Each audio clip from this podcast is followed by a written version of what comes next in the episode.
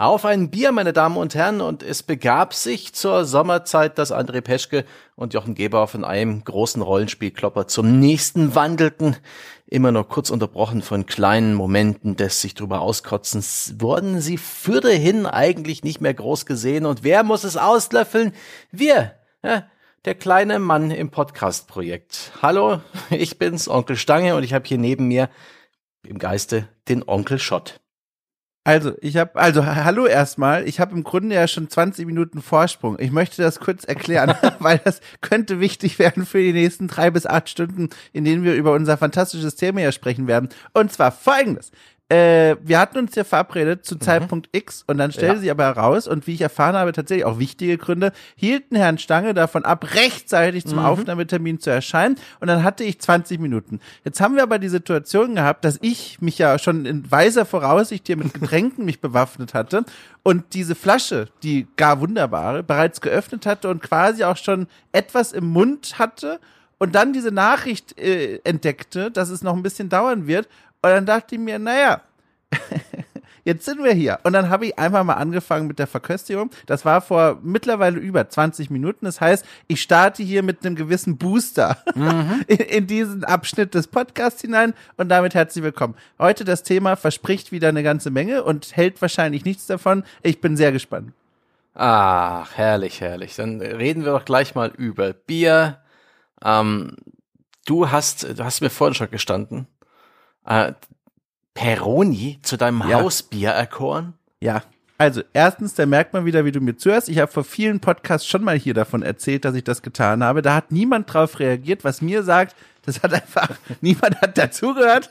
Aber dann machen wir das gern jetzt nochmal. Also, ich habe äh, hier, ich habe diese wunderbar romantisierte Vorstellung auf eine Weise, dass wenn Leute zu Besuch sind, was ja ab und zu passiert, äh, ich ihnen ein Hausbier anbieten kann. Mhm. Natürlich augenzwinkernd, aber dass alle Leute einfach wissen, bei denen da, daheim, da gibt's immer dieses eine Bier. Und das finde ich aus einem Grund irgendwie sehr schön. Und dann habe ich natürlich mich auf diese lange, verantwortungsvolle Suche begeben, was gebe ich denn da eigentlich immer aus? Und da habe ich mich so ein bisschen durch meine Lieblinge getrunken und ein bisschen ausprobiert, war eine, war eine Ausprobierphase von mehreren Jahrzehnten mhm. und gelandet bin ich schließlich bei, und du hast schon gesagt, Peroni Nastro Azzurro, italienisches Bier, eine der, glaube ich, bekanntesten italienischen Biermarken, äh, und die ich kennengelernt habe im Rahmen meines Erasmus-Studiums in Rom mhm. ähm, und habe es in bester Erinnerung gehalten. Und ich mag dieses Bier wirklich sehr. Du hast sogar damals gesagt, als ich zum ersten Mal davon erzählt habe, oh, italienisches Bier, ne, ist jetzt nicht unbedingt, wofür man Italien kennt mhm. und so weiter und so fort. Aber das hat den ganz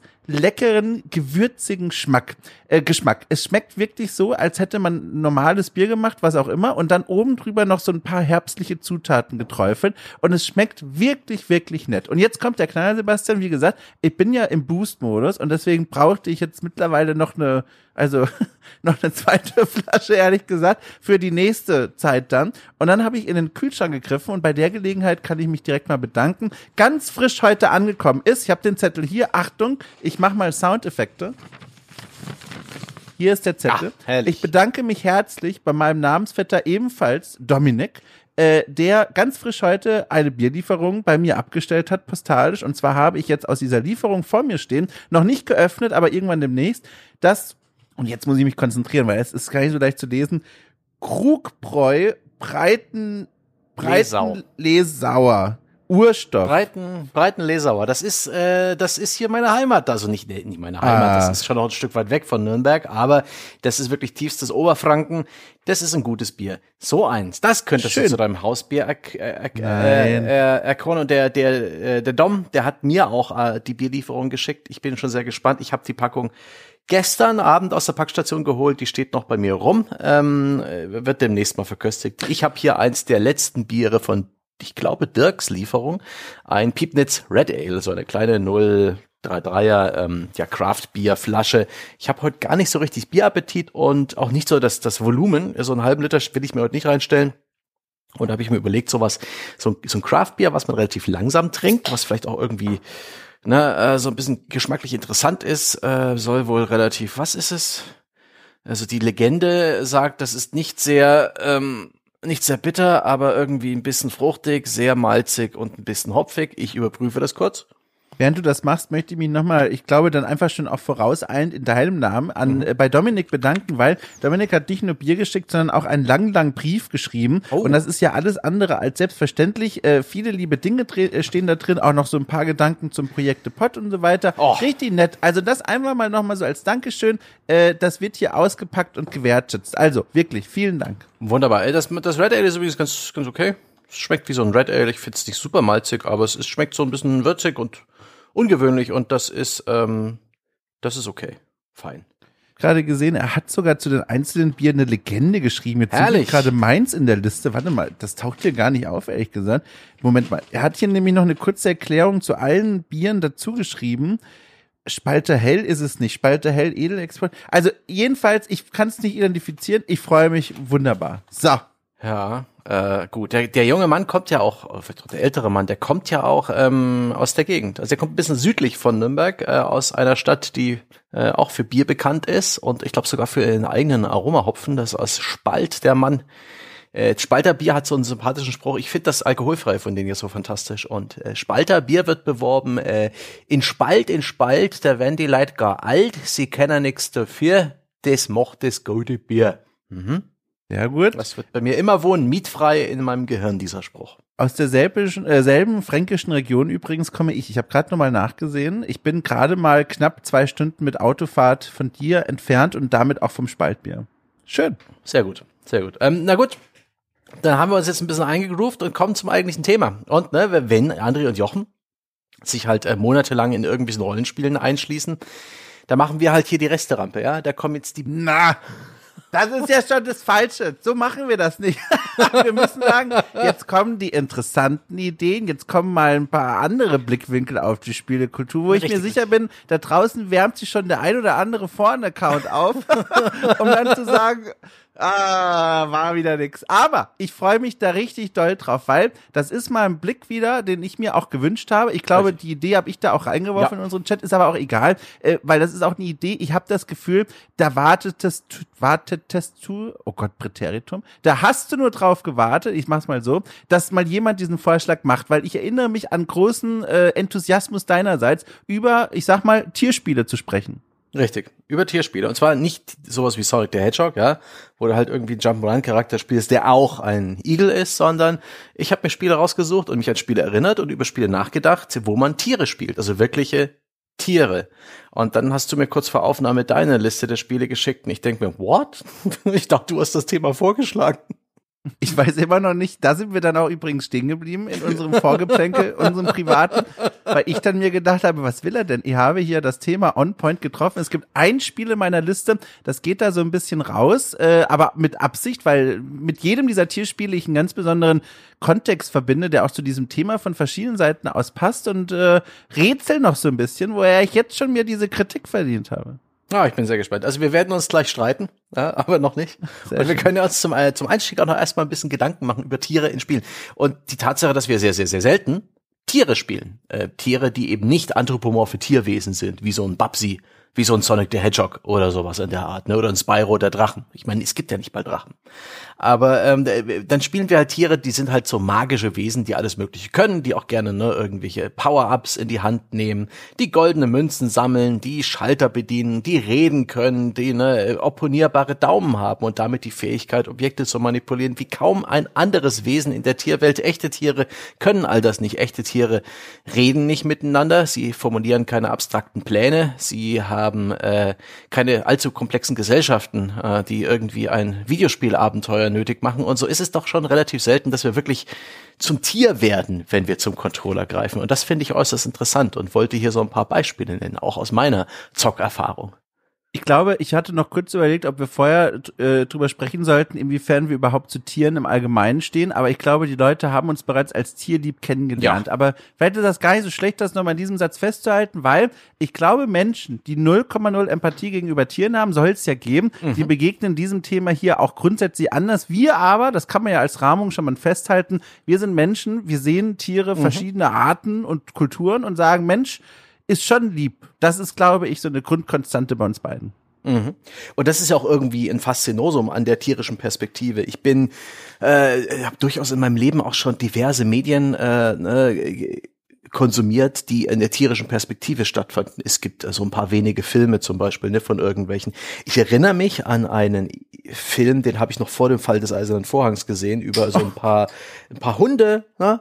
Hunde, die sind ihren Besitzern verloren gegangen. Irgendwie ein kleiner Dackel und da war ein größerer Hund dabei, ein Schäferhund, glaube ich, und noch irgendwas anderes. Ah, Hunde wollt ihr ewig leben, ne? Habe ich auch gesehen. Na, ich glaube nicht, dass es großer Gott. Kleiner Weltkriegsinsider. oh Mann, Alter. Aber klassischer, also Film, aber ich hatte mir mein Vater damals gezeigt. Äh, interessanter Film. Aber okay, entschuldige. ja, jedenfalls, der war praktisch, ne, das sind so nonverbale Filme, weil ein Hund redet ja nicht miteinander, aber du hast, also ich habe da wirklich mitgefiebert, ob die das alles schaffen und da kommt natürlich auch der Bär oder der der der der Puma, ich weiß gar nicht mehr, was das war und das war so dramatisch und aufregend.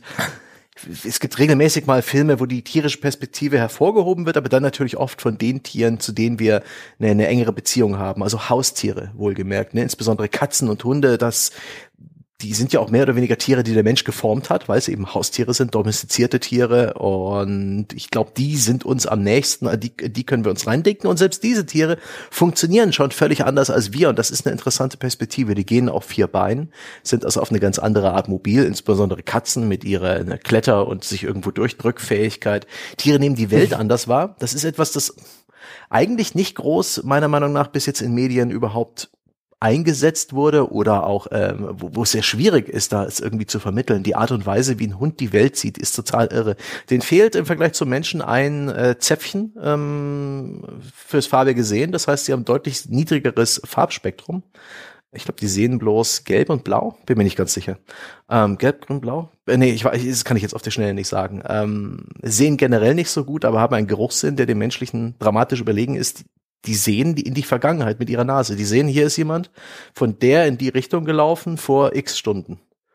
Und das ist abgefahren. Wir können nicht einfach so auf einer Wiese stehen und sozusagen die Vergangenheit erschnüffeln. Hunde können das. Und das ist äh, erstaunlich. Das finde ich faszinierend. Und so hat jede Tierart hat so, so, so sein, sein Superfeature, seine Superkraft. Ne? Der, der, der Mantis Shrimp. Ich weiß gar nicht, ob der Pistolen, Pistolenkrebs. Ich bin mir nicht sicher, wie der auf Deutsch heißt.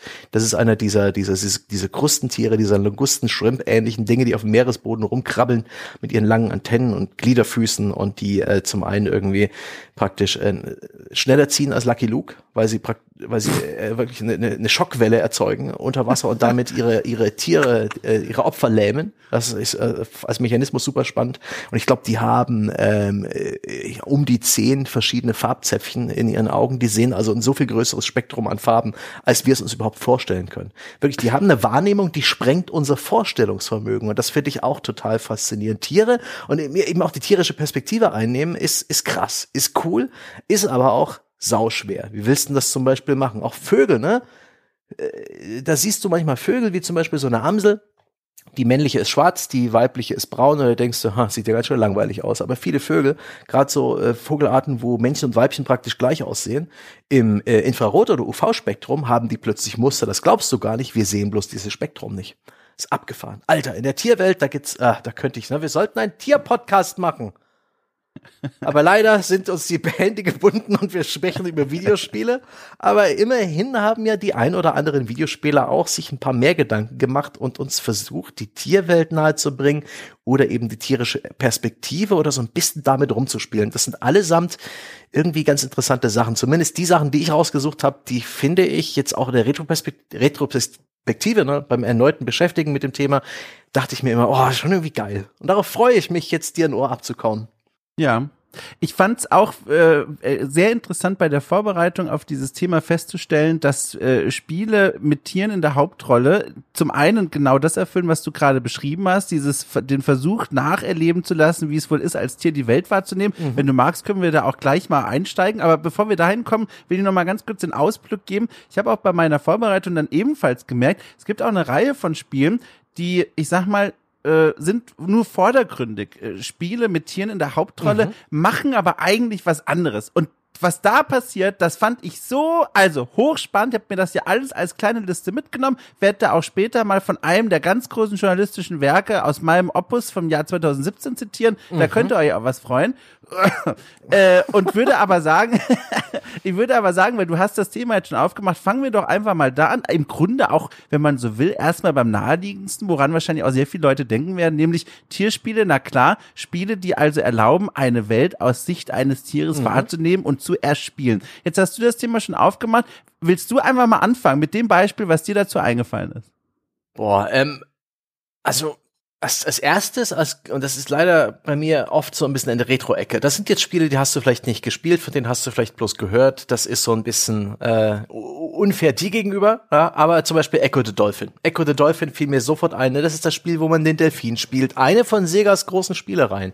Eine, die ich gar nicht so geil finde, aber die halt wirklich, ähm, wo du halt nicht einen Delfin spielst, der irgendwie eine Sonnenbrille aufhat und irgendwie lauter Münzen aufsammelt und hey Doc sagt und irgendwelche Dr. Robotnik besiegt oder so ein Blödsinn, sondern ein jungen Delfin, ein großer Tümmler, der von seinem Schwarm äh, durch irgendwie einen mysteriösen Sturm äh, getrennt wurde und jetzt seinen Schwarm wiederfinden will und sich auf ein großes Abenteuer unter den äh, unter dem Meer aufmacht, unter der Wasseroberfläche. Mhm kenne das Spiel tatsächlich und zwar, äh, weil ich ja wahnsinnig jung bin, äh, nur durch die Perspektive, nur durch die Perspektive vom Angry Video Game Nerd. Äh, damals, als er noch unkompliziert anzusehen war, äh, da hat er ein Review über das über das Tier und sein Spiel gemacht. Mhm. Ich habe äh, das Spiel selbst nie gespielt, aber ich kenn's. Ich mhm. habe so das Gefühl, aber das weißt du besser als ich. Das ist schon einer der, also auf eine Weise äh, skurrilen Klassiker, sage ich mal, dieser Zeit, oder?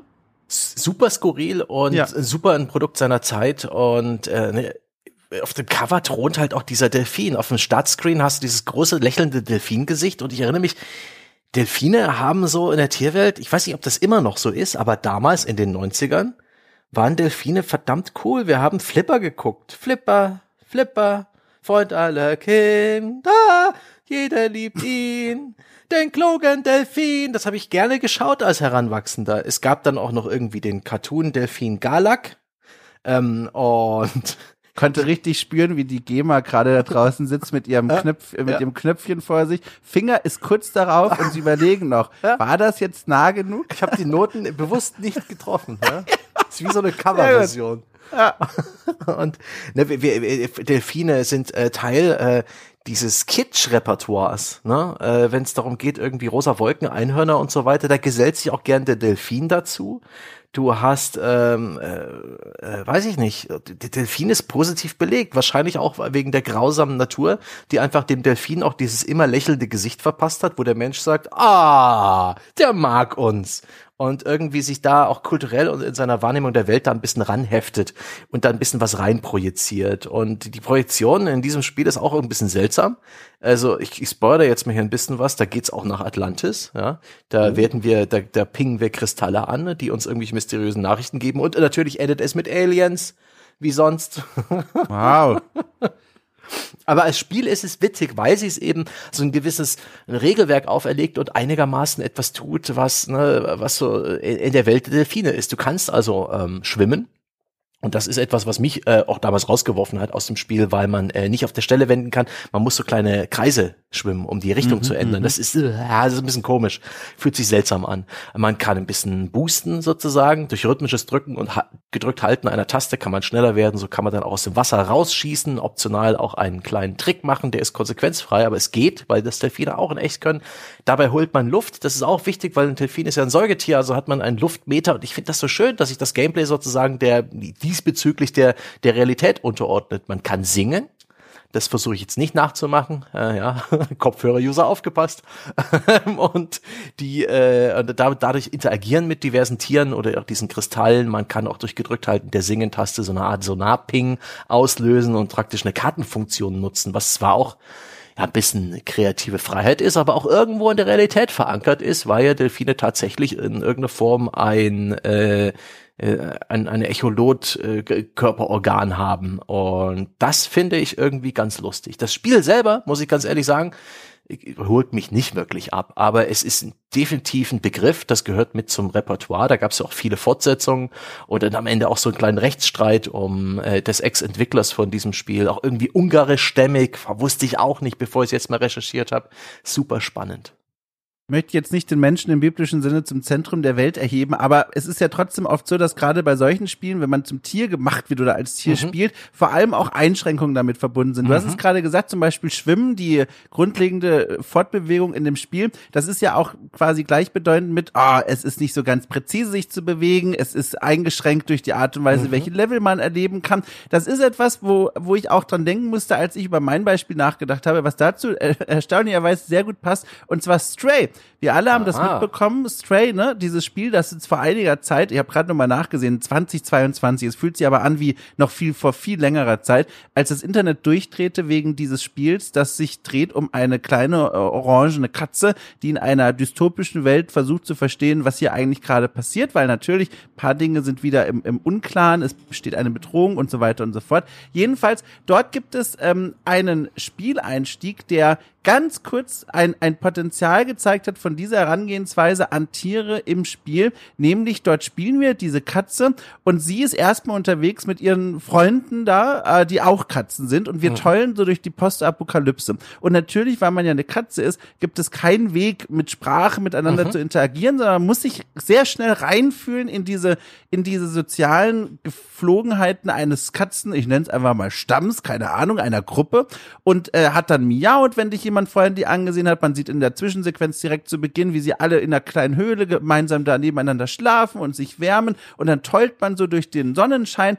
und das waren so Momente, die ganz kurz offengelegt haben, was für auch eine kleine Magie in diesen Spielen äh, inne liegt, in denen man ein Tier spielt, weil diese Einschränkungen plötzlich existieren. Es wird besonders dann offensichtlich, wenn das Spiel noch ein Stückchen weitergeht, man wird von der Gruppe getrennt und ist jetzt plötzlich in dieser Menschen, äh, beziehungsweise eigentlich ja viel mehr Robotersiedlung Siedlung, die aber wie an Menschen erinnert, unterwegs und muss dort mit diesen Robotern kommunizieren, aber ohne natürlich mit ihnen sprechen zu können. Das bedeutet, jetzt beginnt man auf irgendwelche Gegenstände mhm. hochzuspringen und die Aufmerksamkeit zu erlangen. Man beginnt zu miauen, damit Leute einen ansehen. Man beginnt Gegenstände hinunterzuwerfen, damit die Roboter mit einem interagieren und einen überhaupt erst sehen. Und das waren die Momente, in denen ich gemerkt habe, das ist so erfrischend auf eine Weise, als Tier zu spielen, mhm. weil man mit Einschränkungen plötzlich kämpfen muss. Man kann nicht sprechen. Man ist jetzt im Fall dieser Katze auch nicht der stärkste Raum, sondern man muss seinen Platz so ein bisschen finden. Und das eigentlich Tragische dieses so schönen Spiels war, dass bei Stray sehr früh dann so ein kleiner Begleiter-Computer sich dazu gesellt, wie so ein ständiger Begleiter. Man denke an Destiny oder sowas, mhm. der einem dann die Welt erklärt und auch so durchführt. Und er wird plötzlich auch zu der Stimme der Katze und hilft ihr in dieser Gesellschaft sich zu vermitteln und zu kommunizieren. Das ist dann wieder so ein bisschen schade gewesen, aber bis dorthin hatte man, fand ich, ein sehr schönes Gefühl dafür bekommen, welche Magie durch diese Einschränkung entstehen kann. Man muss jetzt versuchen, mit den beschränkten Möglichkeiten eines Tiers zum Beispiel mit Menschen zu interagieren und auf sie aufmerksam zu machen. Das fand ich ganz toll. Das ist eine schöne Perspektive, die du jetzt gerade aufmachst. Die Tatsache, dass Tiere ja vieles von dem, was wir, der Mensch, tun, gar nicht verstehen, ja. überhaupt nicht erfassen können. Das ist äh, für Tiere, das merkt man, ne, auch wenn man sich in der Natur bewegt, ähm, dass es die wir eher für Verunsicherung sorgen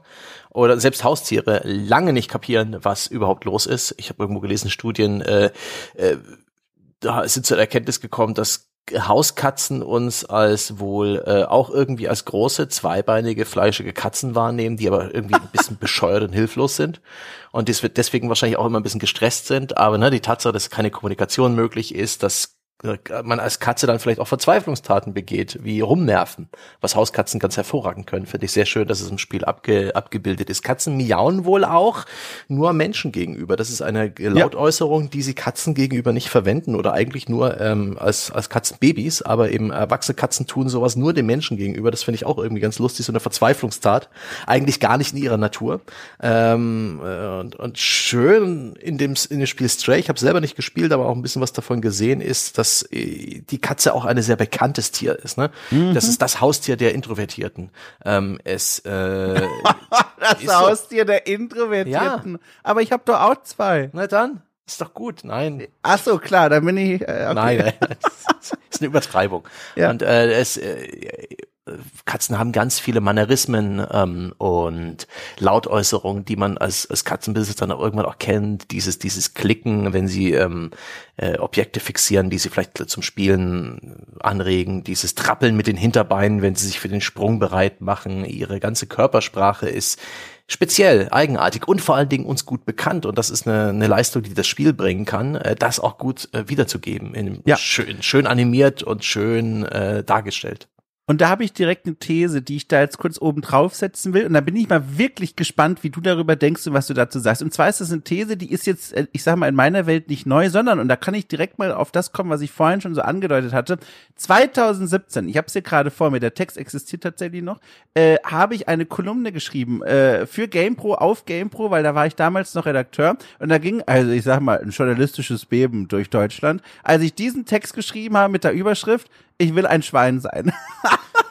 Und die Idee von dieser Kolumne war, dass ich erklären wollte, äh, es liegt ein ganz, eine ganz große Chance, sage ich mal, ich erkläre das jetzt auch gleich und das ist dann auch meine These für jetzt, ähm, da liegt eine ganz große Chance drin, Spiele zu machen, in denen äh, der Spieler, die Spielerin häufiger mal in die Rolle eines Tieres schlüpfen. So wie eben gerade beschrieben bei Echo the Dolphin mhm. und vor allem auch bei Stray. Also ein Tier zu werden, das inhärent, also bedingt durch sein Wesen als Tier, erstmal Einschränkungen hat, die wir so als Menschen nicht kennen. Und warum finde ich das reizvoll? Nicht nur unbedingt deswegen, weil ich es einfach mal spannend finde, als Schwein irgendwo unterwegs zu sein und zu gucken, wie das aussehen würde, sondern ähm, weil, und das ist die These, ich glaube, dass bis heute äh, im Mainstream-Publikum, sage ich mal, äh, bestimmte Dinge von Spielen erwartet werden. Äh, und ich rede jetzt wirklich nur von diesem großen Mainstream-Publikum, was jetzt nicht wie wir vielleicht auch Blick auf die Indie-Welt und so hat, sondern da gibt es Erwartungen. Man will ein Spiel spielen, in dem man mehr oder weniger der Held, die mhm. Heldin ist oder wird, eine Heldenreise antritt, in der man auch irgendwann mal der Stärkste oder die Stärkste im Raum ist. Gerne als Underdog beginnen, aber bitte irgendwann ab Kapitel 2 oder so soll man dann schon den ersten auf die Nase hauen dürfen.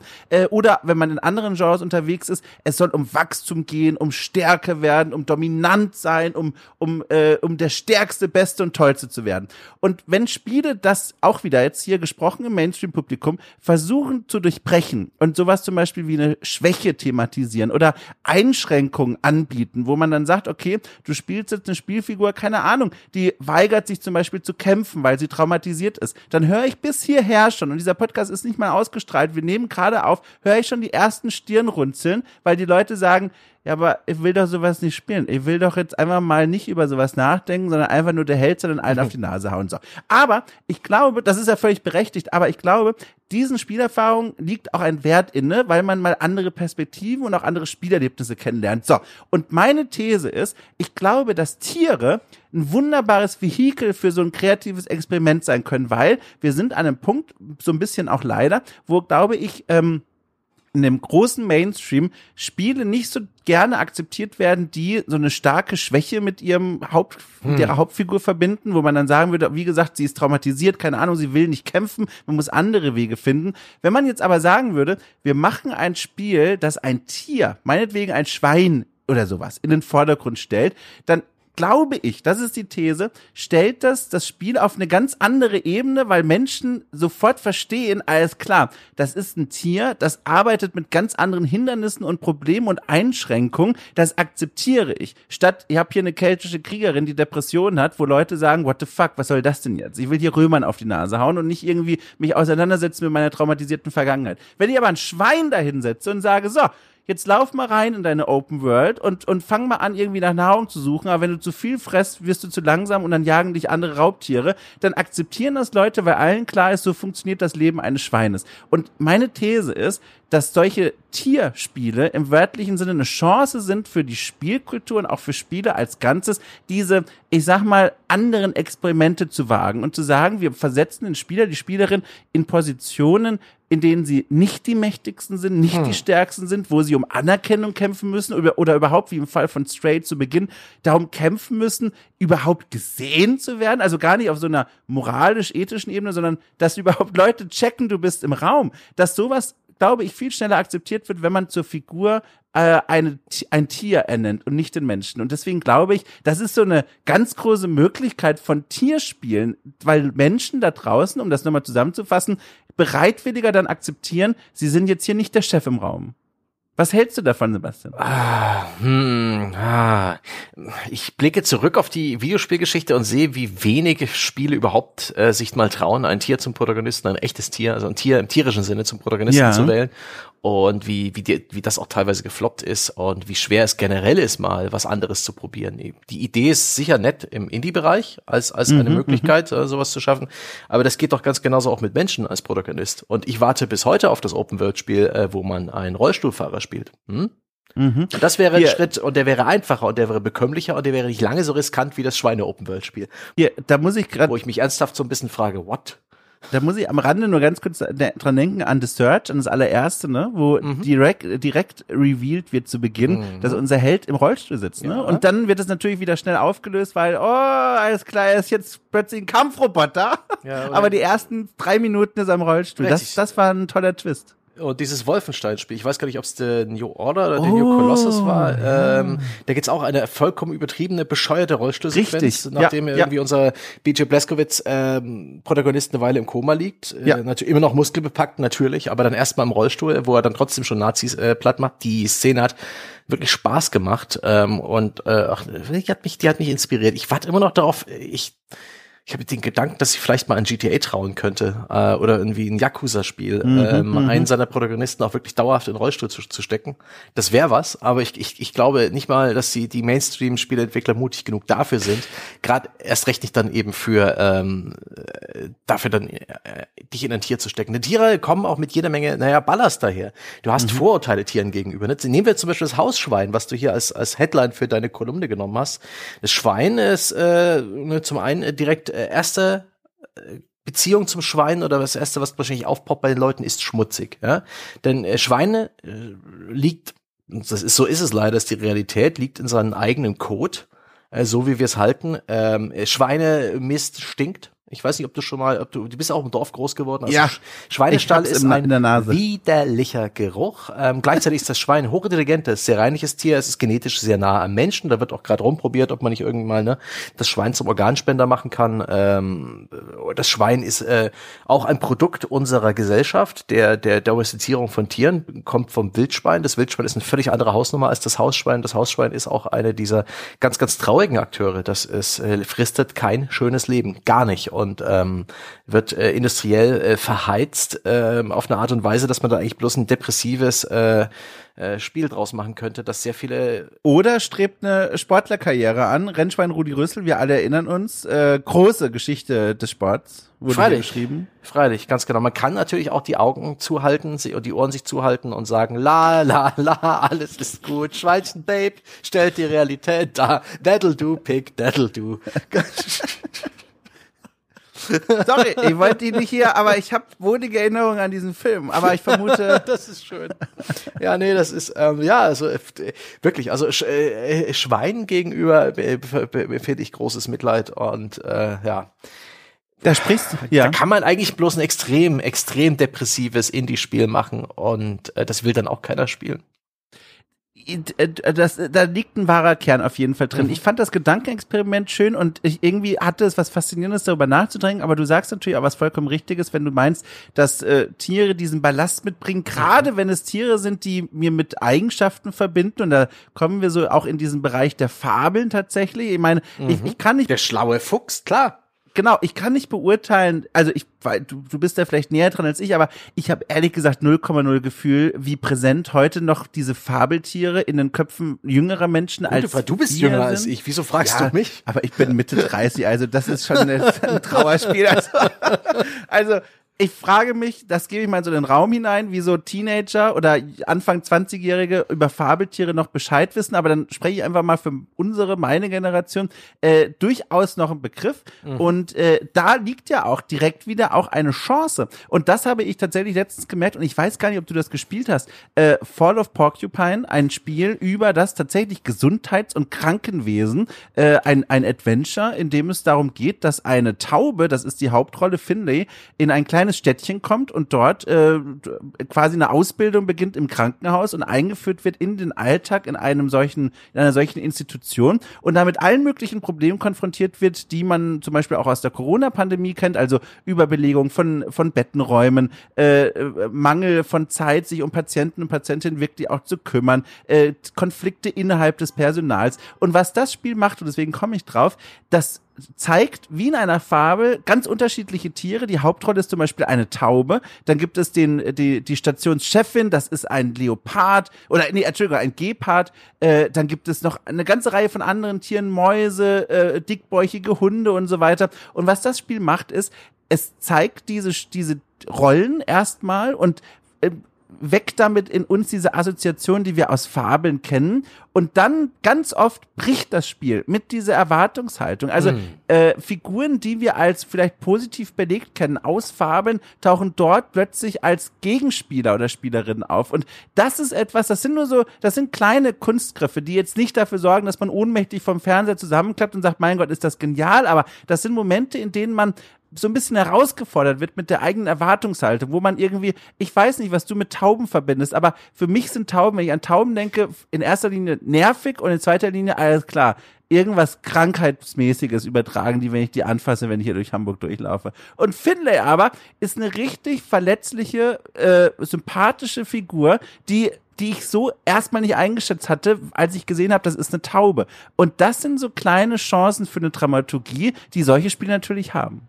gut, den Punkt gestehe ich dir zu. Gleichzeitig möchte ich unsere Freunde an den Geräten hier erinnern, dass Finlay natürlich ne, so eine anthropomorphe Taube ist. Die hat so einen kleinen äh, Krankenhauskittel an, äh, grünes ja. Unterzeug drunter, Stethoskop in der Hand und äh, verfehlt damit komplett die Eingrenzung, die ich hier zu Beginn getroffen habe. Hier spielst du doch keine, also wenn du in, in, in, in Fall of Pocket bei der Taube spielen wirst, würdest, wärst du in so einer Open World, wo du in der Nähe eines Krankenhauses rumflattern und auf Leute kacken würdest und verzweifelt versucht, irgendwo auf so einem Mauersims ein Ei zu legen. Ich habe auch eher okay. negative Einstellungen den echten Tauben gegenüber als jemand, der von, von, von Tauben, sagen wir mal, betroffen ist. Inzwischen ist das durch Recherche auch ein bisschen Verständnis gewichen. Ähm, die Taube, die, die, die Zuchttaube, das, was in der Stadt so unterwegs ist, sind allesamt Felsentauben. Die sind sozusagen hier nicht eigen, Ach, hier nicht heimisch. Ne, wenn du so eine Ringeltaube siehst, die auch ganz andere Geräusche macht, die viel größer ist als die klassische Stadttaube, die baut sich einfach ihr Nest in einem Baum und stört nicht groß. Äh, die äh, Felsentauben, die ehemaligen Zuchttauben, A, brüten sie viel öfter im Jahr, das hat der Züchter verbrochen. Und B, ähm, können die nicht ein Nest bauen auf einem Ast. Das, das steckt nicht in ihrem genetischen Code drin. Die äh, warten eine Klippe oder eine Felswand und wollen da ihre Nester legen. Und deswegen äh, belagern sie unsere Fassaden und bauen deswegen ihre Nester ähm, auf Stromkästen, auf Mauersimsen, auf unseren Balkonen, in unseren Blumenkübeln und sind natürlich auch sehr standorttreu. Deswegen gibt's überhaupt diese ganze Brieftaubengeschichte. Das liegt auch in ihrer Genetik und das ist alles so ein bisschen ne, ein Experiment, das sich verselbstständigt hat. Und jetzt hängen sie rum in der Stadt und wir werden sie nicht mehr los, weil sie halt viermal im Jahr äh, Nachwuchs zeugen können und ähm, das ist alles eine ganz frustrierende Geschichte. Nichts davon bildet jetzt Fall of Porcupine ab, aber du hast recht, wenn du sagst, dass äh, ne, wir mit Tieren äh, natürlich Sachen in Verbindung setzen. Die diebische Elster, der schlaue Fuchs, ne, das, das, das faule Ein, äh, Faultier, haha. Sie auch, ne, das wird ja auch in, in Animationsfilmen ganz gern verwendet, wo die tierischen ja. Protagonisten dann schon wieder sehr, sehr, sehr populär sind. Äh, natürlich dann ne, äh, mit einer Gesellschaft, die können dann sprechen, die sind ein bisschen menschenähnlich. Ähm, ich lasse das jetzt hier mal durchgehen gehen. Ich ja. habe gerade hektisch über meine übrige Liste geschaut ja, ganz und genau. mir schon überlegt. Ja, ganz genau. Dass dir das nicht vorher klar Nein. war.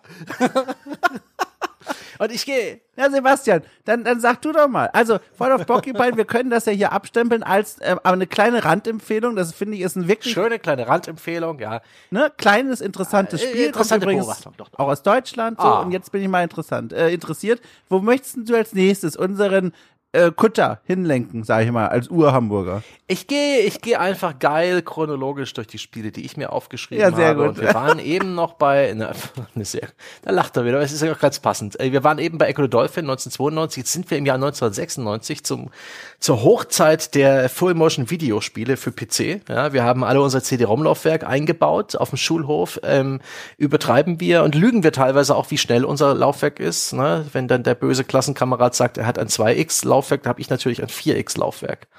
Und das ist alles mhm. Blödsinn. Und das ist die Zeit, wo mich eine Demo insbesondere völlig fasziniert hat zu einem Spiel, was letztendlich auch ein bisschen weird ist und das einen Protagonisten hat, einen tierischen, der vor allen Dingen eins erzeugt beim Menschen. Ekel. Und ich, ich spreche, einige von euch werden jetzt wissen, nicken von Bad Mojo von Pulse Entertainment für PC und Mac, erschien 1996 ein Spiel, in dem wir eine Kakerlake spielen. Ich habe das Spiel vorher nicht gekannt. Ich habe aber äh, jetzt dein, deine Anregung äh, zum Anlass genommen, mir zumindest vorher mal ein Longplay in mhm. Teilen anzuschauen. Und ich bin ja ganz angetan. Ich hatte Richtig? keine Ahnung, dass sowas existiert. Ja. Vor allem, weil ich habe in der Videobeschreibung gelesen, es ist ja sogar ein Horror-Adventure. Ja. Also, mhm. also so hieß es in der Videobeschreibung. Ich zitiere einfach nur. Äh, und das fand ich doch reichlich verwunderlich, sage ich mal. Weil kannst du mal uns allen noch mal erklären, was ist das eigentlich für ein Spiel? Das Spiel ist tatsächlich ein Adventure, eins, das so ein bisschen im im Fahrwasser von diesen äh, sowas wie Resident Evil läuft. Also statische Hintergründe, durch die wir durchkrabbeln, halt im, in, im Körper einer Kakerlake. Ganz viele Bildschirme. Ich glaube, das ist über mehrere hundert, ich glaube 800 Bildschirme hat dieses Spiel, weil aber auch wirklich viele Perspektiven als Tischbeins damit abgebildet sind. Und das ist auch so ein bisschen eine Challenge, da sich da zurecht zu überlegen, wo, wie hängt das alles zusammen, weil man eben die Kamera nicht drehen kann und so weiter. Das hat einen sehr geilen Look. Der ist so eine Mischung aus Fotos, aus Videos, aus äh, CGI, aus ein bisschen handgemachten Artworks. Es sieht auch heute noch richtig geil aus. Es gibt von diesen Night Dive Studios, diese, die, die sich so auf Retro-Remakes spezialisiert haben, auch eine, eine Remastered-Version, die das alles ein bisschen auf modernen Systemen schön aussehen lässt, wo auch die Full-Motion-Videos ein bisschen geglättet sind und es erzählt und das ist so ein bisschen die Krux am Spiel. Es ist nicht einfach nur eine Kakerlake, die wir spielen. Es ist natürlich jemand, der in eine Kakerlake verwandelt wird. Ne? Der Forscher Roger, der will sich eigentlich absetzen nach Mexiko und am letzten Abend in seiner Bruchbute, wo er Stress vom Vermieter bekommt, äh, äh, verwandelt er sich durch einen komischen Zufall in eine Kakerlake und muss rausfinden, wie er das jetzt wieder äh, hinbiegt und krabbelt dann durch dieses runtergekommene Haus und muss da Rätsel lösen. Und natürlich hat der Kakerlake nicht viele Möglichkeiten. Ja? Das ist eine Kakerlake. Und genauso ist das im Spiel. Das Spiel spielst du mit vier Cursor-Tasten. Ne? Kannst dich drehen, vor- und zurücklaufen. Und das war's. Und so krabbelst du dann durch diese Spielwelt. Die, die Demo war mega kurz und die hat mich so gehuckt, weil es einfach so eine geile Perspektive war. Weil du oft in dieser asseligen, Umgebung unterwegs bist, voller Dreck, voller Zigarettenstummel, voller Müll und toter und lebender Insekten. Also eine Bruchbude, toll, toll. Also äh, ne, diese, diese, dieses Motiv der Kakerlake, die ohnehin ne, so ein, ein, Zeichen dafür ist, dass hier alles runtergekommen ist. Und dann ist es auch noch deine Spielwelt und die Welt, die du erkundest. Vom Feinsten. Ich möchte kurz ähm, mir hier eine Notiz in mein eigenes Dokument machen, mhm. damit ich das nicht gleich vergesse. Und vorher, wenn ich darf, eine kurze Anekdote erzählen. Klar. Wir sind ja hier im Sonntagsbierchen, da muss dafür Raum einfach sein, weil diese Geschichte drängte sich mir auf, als ich dieses Spiel dann mir angeguckt habe. Und zwar, das wird jetzt auch nirgendwo hinführen. Ich erzähle das einfach nur, ja, damit wir uns alle wieder wundern können. Aber ich möchte es kurz loswerden. Folgendes. Das ist schon sehr lange her. Äh, jetzt muss ich kurz nachrechnen. Oh Gott, also es könnten jetzt tatsächlich weiß ich, warte mal. 40 zwölf, Jahre sein? Nee, zwölf Jahre sind's, glaube ich. Da war ich in meiner ersten Studentenbude gesessen äh, und da passierte Folgendes, ohne Witz. Da saß ich da und das war, das war so ein, also es war kein Altbau, aber er wirkte sehr alt. Es war schon so, so ein typischer Nachkriegsbau, so ziemlich herzlos hingerotzt in die Landschaft mit viel Beton und mhm. Schweiß. Mhm. Und dann saß ich da drin und äh, in dem, im Bad, das kein Fenster und keine Be Belüftungsmöglichkeiten hatte, gab es nur so einen Lüftungsgitter, sage ich mhm. mal. Ne? Oben rechts irgendwo so vier mehrfach schon überstrichene Gitterchen, die irgendwie ins Gebäudeinnere führen und für die Be Belüftung sorgen soll. Da hört man schon, das ist alles Quatsch. Und dann saß ich da, damals, ne, hab wahrscheinlich Brink gespielt, wir alle erinnern uns, ne? Der Alter. Ja, was denn? Kleiner Zeitstempel? Ich habe mich auch verarschen lassen von Splash Damage. Ich, ja, fand ich habe auch gut. an Brink geglaubt in nein, der Vorberichterstattung. Ich, hab, ich war Teil des Problems. Ich habe nee, das nee, hohe nee. Lied von Brink gesungen und, und war für, für einige enttäuschte Spiele verantwortlich. Das ist, tut mir bis heute leid ich fand's richtig geil. Ich habe damals ja noch Archäologie studiert. Ich war quasi privat einfach nur Spieler und habe das gespielt, wirklich bis die Leute einfach nicht mehr zu finden waren im Multiplayer. Also weil ich dich gegaslightet habe. Ja. Das ist, müssen also, wir an anderer Stelle noch mal aufarbeiten. Mal aufarbeiten, sehr gut. Brink ja. ist, ähm, Brink ist, äh, naja, es ist letztendlich auch bloß Enemy Territory Quake Wars gewesen in neuem Anstrich. Das ist die große Enttäuschung letztendlich mit Parcours-Modus und überzeichneten Figuren, mega geil, also un unerreicht. So, jedenfalls äh, habe ich das dann gespielt und ohne Witz, das war, also eine meiner ersten Situationen, in denen als erwachsener Mensch mal auf mich alleine gestellt war. Plötzlich, wie gesagt, Studium äh, zum ersten Mal woanders als daheim mhm. und so weiter und so fort. Und dann entdeckte ich eine richtig fette Kakerlake, mhm. die aus diesem Lüftungsgitter da rausgelaufen ist. Und ich war also sowas von panisch. Mhm. Und ich war, weil die sind ja auch groß ja. und eklig und ich mag das jetzt auch per se gar nicht so sehr, solche Krabbelfiecher. Und das war schon eine doofe Situation. Und wie gesagt, damals fehlte mir auch die Souveränität, mit sowas umzugehen, weil das war das, meine erste eigene Wohnung, um Gottes Willen. Und dann weiß ich noch ganz genau, was ich gemacht habe. Das war mitten unter der Woche, äh, weiß ich nicht, irgendein Wochentag eben, aber nicht Wochenende. Am nächsten Tag war Uni. Und ich habe dann Folgendes gemacht. Ich konnte, weil ich das gesehen hatte, wie eklig das Ding war. Und es ist auch dann sofort wieder zurückgelaufen in diese Innenwand. Mhm. Und in meinem inneren Auge habe ich dann sofort gesehen, wie das ganze Haus aus Kakerlaken besteht in den Innenwänden. Ja, ja. letztendlich nur noch Kakerlaken, die den tragenden Teil ausmachen. Es gibt die goldene Regel, übrigens, wenn man Tiere dieser Art sieht, dann weiß man, es ist schon zu spät. Ja. Weil dann, wenn sie auftauchen, weiß man mal Millionen, dann hat man die wahre Anzahl. ähm, und dann habe ich mir habe ich folgendes gemacht. Ich bin dann wach geblieben. Ich habe dann gesagt schlafen kann ich eh nicht mehr. Habe die komplette Nacht Brink und Left 4 Dead 2 durchgespielt um wach zu bleiben. Und bin dann früh morgens als allererster äh, damals, wer es kennt, dem sage ich mal kurz, Eppelheim, so ein Randbezirk von Heidelberg, bin ich zu, also so ein kleines Ministädtchen, bin ich dann hingelaufen zum Supermarkt und habe mir, als ich dann die Nacht ausgehalten hatte, äh, dieses Umzugskleberpapier gekauft, dieses braune Klebepapier und eine Schere, hatte ich beides noch nicht, bin dann zurück in die Wohnung und habe die Lüftungsgitter zugeklebt. Und erst danach konnte ich wieder in Ruhe schlafen. Und so blieb das dann eineinhalb Jahre, bis ich ausgezogen bin. Äh, und das hat mir Abbitte verschafft. Aber diese eine Nacht werde ich niemals vergessen, ohne Witz ich habe mich nicht getraut zu schlafen, weil das Vieh so dick und fett war. Und dann habe ich erstmal alle Zugänge zur Wohnung abge abgeriegelt. Das war eine Erleichterung. Hm. Schön auch, dass du das Problem lediglich äh, effektiv ignoriert hast. Na, aufgeschoben, ja, als ob du eine Kakerlake. Für andere. Ja, und, und du hast deine, deine Toilette unbenutzbar gemacht für Leute, die, die auch nochmal schnell aufs Klo wollen. Und da gab es bei dir wahrscheinlich immer so eine Eieruhr von einer Stunde. Ah, nee. Nee, das war nicht schlimm, weil ich habe damals meine erste Wohnung war sehr billig, habe ich alleine gewohnt. Ich habe, bevor ich in eine WG gezogen bin, alleine gewohnt. Das heißt, in meinem eigenen Ekeldunst auf dem Klo gesessen. Das bedeutet, ist egal. Gut, Gut, das nur am Rande. Zurück zum Spiel Bad Mojo, äh, wie die Mexikaner sagen. Oh, genau. Also, oder Bad Mojo. Genau. Äh, was ich sagen wollte, ich habe mir das angeguckt und fand es hoch faszinierend. Das Spiel gibt ja eigentlich gar nicht wieder die Perspektive eines Tieres äh, dieser Art, weil man guckt in dieser komischen Top-Down-Perspektive auf so Mini-Bildausschnitte, die man dann so durchläuft, wie fast bei so einem Point-and-Click-Adventure, ja. ne? von Szene zu Szene. Gleichzeitig aber ist es dann doch irgendwie diese Tierperspektive. Und das fand ich so faszinierend, weil du hast einen super eingeschränkten Bereich, den du mhm. überhaupt einsehen kannst. Und wenn man es jetzt nüchtern betrachten will, alles klar, dann äh, passiert außerhalb dieses Bildschirms natürlich nichts. Aber wenn man sich so ein bisschen drauf einlässt, auf diese Spielfantasie, dann ist es schon, fand ich, ein Stückchen gruselig, weil du guckst ja nur auf diesen kleinen Bildausschnitt, dann gibt es noch diese, also überraschend bedrohliche Musik übrigens mhm. im Hintergrund immer. Und äh, machst dir sofort Bilder im Kopf und denkst dir, was passiert gerade außerhalb meiner Wahrnehmung? Was ist um mich herum gerade los? Echt? Und das war für mich als jetzt jemand, der es in, im Nachgang betrachtet hat, einfach nur nicht selbst gespielt hat, also unerwartet spannend, ehrlich gesagt. Okay, da gibt es dann später noch ein Spiel, was das besser macht. In dem Fall finde ich einfach zwei Punkte besonders faszinierend. Zum einen eben den Ekel, weil ja. es eben ein, hier wird ein Protagonist gewählt, der extrem negativ belegt ist. Wir ekeln uns vor Kakerlaken.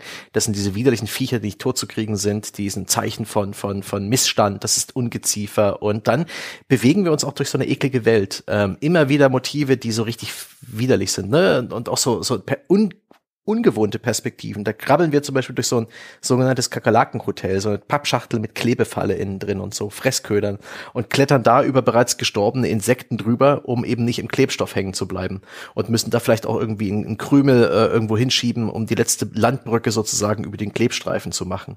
Oder wir drehen eine noch glimmende Zigarette so, dass die Sprungspinne, die uns töten würde, in der Zigarettenglut landet und äh, äh, und stirbt und solche Geschichten. Das sind so die Art der Rätsel. Oder wir wir tunken ein Stromkabel in einen Farbeimer, so dass es einen Kurzschluss gibt und der Staubsauger ausgeht, so dass wir da hinten vorbeikrabbeln können. Man hat nur wirklich nur diese vier Tasten, aber eben auch ne Mäuse, die in Fallen äh, kaputt gegangen sind, ne? tote Mäuse, die aus dem Blut äh, rausläuft, ähm, vertrocknete Mäusekadaver, Schmutz, Ekel und dann eben auch andere Tiere wie irgendwelche Schnecken und, und, und lebende Mäuse. Es gibt da irgendwie eine Stelle, wo es so ein Buch gibt, da ist so ein bisschen äh, an den Seiten was weggefressen und wenn wir da an diesen sozusagen diesen Eingang gehen, dann, dann wird äh, so reingeblendet, was in diesem Buch versteckt ist, nämlich so ein paar sich windende rosa Mäusebabys und sowas. Und das ist eine super effektive, sehr starke Bildsprache das funktioniert auch heute noch super. Das finde ich richtig, richtig geil und spannend. Und es ist halt leider kein Kakerlakenspiel, sondern es ist, du spielst wie bei Franz Kafkas die Verwandlung einen Menschen, der zur Kakerlake geworden ist, der praktisch auf von so einer Art Geist äh, äh, zu, auf eine Quest geschickt wurde, der telepathisch mit anderen Tieren spricht, die er da trifft und der auch irgendwie äh, eine Narration vorantreibt, die in dieser Makrowelt spielt. Die, die Mini-Perspektive finde ich auch geil, wie bei Micro Machines. Es ist einfach faszinierend, Alltägliches aus dieser neuen äh, Winz-Perspektive zu betrachten, wie auch sowas, ne, ich habe die Kinder geschrumpft, äh, Grounded, was das aufgreift, dieses Survival-Spiel von Obsidian für, für Xbox und PC.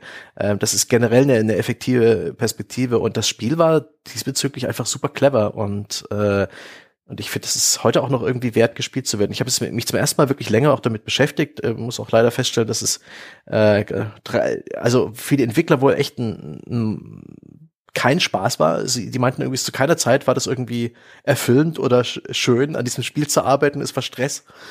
es war Stress und Sorge und Herausforderung. Aber ich finde, das Ergebnis ist, äh, ist, ist respektabel und, und schräg und eigenwillig und einzigartig und hat sich wohl auch ganz gut verkauft. Ich, ich find's cool. Bad Mojo. Ekel und diese Miniaturperspektive, das habe ich da mitgenommen. Apropos Ekel, Sebastian. Ah. Na, jetzt warten wir doch erstmal ab. Also, ich habe da eine Erfahrung letztens gemacht. Ich wäre wirklich neugierig, falls der Thread noch Platz hat, gerne auch mal darüber schreiben, ob da äh, jemand diese Erfahrung auch schon gemacht hat, wie ich auch. Ich habe vor einiger Zeit, ich glaube, es ist zwei, drei Wochen her, eine große, lange Doku gesehen über Ameisenvölker. Und äh, das ist eine dieser Dokus, was ich immer so faszinierend finde, in denen diese Kameras also absurd nah und absurd tief in diesen Ameisenbauten sind und diese Ameisen aus nächster Nähe in Hochauflösung zeigen. Und dieses Kribbeln und dieses Krabbeln und das Bewegen der vielen Beine, das war, also ich finde das immer so ein bisschen so, boah, der gibt mir mal so einen Schauer über den Rücken und ich finde es hochfaszinierend, was diese Dokus so erzählen, aber ich habe damals von dieser Doku einen kleinen Albtraum bekommen. Ich fand, das war alles bisschen, also mich hat das, also ich fand es einfach intensiv als so ein fast schon haptisches Erlebnis, weil diese Beinchen und die wurden auch noch so nachvertont und das war alles sehr intensiv. Äh, das ist hängen geblieben. Und ebenso hängen geblieben ist eine Entdeckung, die habe ich schon letztes Jahr auf der Indie Arena Booth gemacht, auf der Gamescom, wo diese vielen Indie-Spiele mal ausgestellt werden. Damals habe ich es noch ignoriert, weil ich dann festgestellt mhm. habe, oh, eigentlich coole Idee, aber das Spiel ist aus dem Jahr 2017. Da kann ich jetzt nie mehr drüber reden, das ist ja schon super alt. Und dieses Jahr bin ich wieder drüber gestolpert, die hatten da schon wieder einen Stand und hab's danach kurz darauf auch auf Steam wieder entdeckt, weil es in irgendeinem Sale war und dann habe ich es mir gekauft. Und das passt sehr gut zu diesem Ekelaspekt und führt uns gleichzeitig in eine neue Themenwelt. Und zwar spreche ich von Empire of the Undergrowth. Also mhm. ein knackiger Name, ist sofort im Kurzzeitgedächtnis hängen geblieben. Ich sage es nochmal, Empire of the Undergrowth. Ein Spiel, das der kleine Dom äh, neben For Honor sich schon immer gewünscht hatte als Teenager und sich gedacht hat, eines Tages mache ich das selber. For Honor gibt's mittlerweile, Empire of the Undergrowth aus. Und zwar ist es im Grunde ein Echtzeitstrategiespiel, nur mit Ameisen. Mein Gott, ist das nicht der Knaller? Erfrischend, toll, wunderbar. Ähm, das ist ein Spiel von einem kleinen Indie-Team. Seit 2017 gibt's das, wie gesagt, wird weiterhin fleißig mit Updates beworfen. Ich habe ihn mal so ein bisschen durchgearbeitet durch die Update-Geschichte. Und ist genau das. Es geht darum, eine, ein Ameisenstaat, wie man es ja mhm. verfassungstechnisch richtig beschreibt, äh, im Grunde zur Weltherrschaft zu führen, zumindest zur Herrschaft in einem kleinen Naturlandstrichlein, in dem das einzelne Szenario spielt. Und das Ganze funktioniert tatsächlich so, man hat die, die, die Königin, die gebärt äh, ständig neue Kinderchen, dann gibt es die Arbeiterameisen, es gibt die Soldatenameisen und damit muss man versuchen, nach und nach das eigene Reich zu vergrößern, Nahrungsmittel ranzuschaffen und vor allem, und das ist etwas, was ich als super eklig begriffen und gleichzeitig als äh, erfrischend anders wahrgenommen wahrgenommen habe in dem Genre. Man muss auch kämpfen gegen Eindringlinge, gegen Gegner. Mhm. Und das sind eben nicht, weiß ich nicht, die Russen oder irgendwie oder irgendwie die Nazis oder so, sondern es sind Kakerlaken, es sind Hummeln. In einem besonders schweren Level kämpft man gegen eine menschliche Hand, die suchend nach irgendwas anderem durch den eigenen Ameisenstaat durchfingert. Und das ist mal, also wirklich, ich habe schon mal gesagt, aber ich betone es nochmal, so erfrischend, weil einfach durch diese Annahme, man spielt jetzt diesen Ameisenstaat, man eine ganz neue Möglichkeit hat an Inszenierung, an Spielmechaniken auch, die sich alle ableiten aus der Realität, aus der Biologie, aus der Tatsache, mhm. wie ein Ameisenstaat funktioniert. Ein kleines Beispiel da mal, ähm, wenn man, weiß ich nicht, äh, unter der Erde versucht gerade diesen Ameisenstaat zu vergrößern äh, und von den Arbeiterameisen einen neuen Raum freilegen lässt. Die tragen dann die Erde ab und legen nach und nach diese Kacheln frei. Dann muss man eine Duftspur mit, in, mit einer äh, Soldatenameise dahinlegen, damit andere Ameisen den Weg überhaupt dorthin finden. Und da sind wir wieder beim Thema Einschränkung, aber im spielmechanischen Sinne eine Bereicherung, weil es das Spiel interessanter macht. Du musst erstmal umdenken. Du kannst nicht einfach Rechtsklick auf deine äh, sechs schweren Ritter machen und die reiten dann irgendwo hin, sondern du musst eine Duftspur legen und die kann auch gestört werden. Und das ist so ein schönes Spielerlebnis. Ich spiele das momentan privat quasi super gerne, äh, weil es zum einen, wie ich gerade beschrieben habe, dieses, dieses, diesen Schauplatz nimmt, um sich zu äh, super frisch anfühlenden Spielmechaniken inspirieren zu lassen, die gleichzeitig aber auch alle logisch sind, weil sie sich eben aus dieser Biologie ableiten und zum anderen sogar auf so einer übergeordneten Ebene sich eine richtig tolle Idee hat einfallen lassen, die ich glaube ich in einem, also außerhalb eines Ameisenspiels so noch gar nicht hm. gesehen habe, weil es auch gar nicht Sinn ergeben würde. Und zwar, die Kampagne ist aufgezogen wie eine Naturdoku. Und das ist ja der absolute Knaller. Das heißt, du spielst und äh, es gibt aus dem Off Kommentare von Forscherinnen und Forschern, die dich gerade beobachten als Ameisenstaat und die kommentieren, was du machst. Also wenn du, keine Ahnung, gerade in der Kampagne einen neuen Level gestartet hast und erstmal damit beschäftigt bist, Nahrung ranzuschaffen, dann machst du das, das ergibt spielmechanisch Sinn, aber die beiden Off-Stimmen, die kommentieren das mit dieser typischen Naturdoku-Stimme, dass jetzt erstmal der Ameisenstaat sich auf die Nahrungssuche macht, ne, neue äh, Ameisen heranzieht und dann es darum geht, das Volk zu vergrößern. Das ist eine ganz neue Art, so eine Kampagne zu erleben. Vielleicht noch ganz entfernt vergleichbar mit diesem Story-Modus von Age of Empires, wo auch wie in so einer Geschichtsdoku, gerade bei Age of Empires 4, jetzt versucht wird, so einen Rahmen anzubieten, aber hier passt das so wunderbar und das war eine ganz neue Spieleart. Also ich kam rein zu diesem Spiel jetzt hier in diesem Podcast über das Thema Ekel, weil ich es mhm. auch wirklich, wenn man dann mal reinschaut in diesen Ameisenstaat, es ist dieses wirklich eklige Gefühl von viel zu viel Beinen, die sich irgendwie über eine Oberfläche bewegen, aber endet dann bei diesem Punkt, da ist ein Spiel oder eigentlich ein Genre, diese Aufbau- und, und Echtzeitstrategie, die sich inspirieren lässt von, von diesen Tieren zu einer ganz frischen Spielerfahrung. Und das finde ich toll. Schön. Äh, spannend. Ich finde ich finde da gar nicht so ekel. Ähm, diese, ja. Ich finde eher, empfinde eher Faszination bei allem, mhm. was mit diesen äh, Schwarmvölkern zu tun hat. Das ist ja auch Tier, Tierwelt, aber eben noch viel unvorstellbarer als die, äh, ne, die Perspektive zum Beispiel eines Hundes, eines, äh, eines Vogels und so weiter, weil ähm, und ist auch irgendwie spannend, da kann man wieder so Parallelen aufmachen zur Gesellschaft. Äh, das ist so eine Schwarmintelligenz oder ein, ein, ein Schwarmstaat. Da ist in Individuum eigentlich nichts. Es äh, dieses, dieses so ein Schwarm, ah, Bienen beispielsweise oder Ameisen kann nicht überleben, wenn die Königin nicht lebt. Das ist total ja. irre.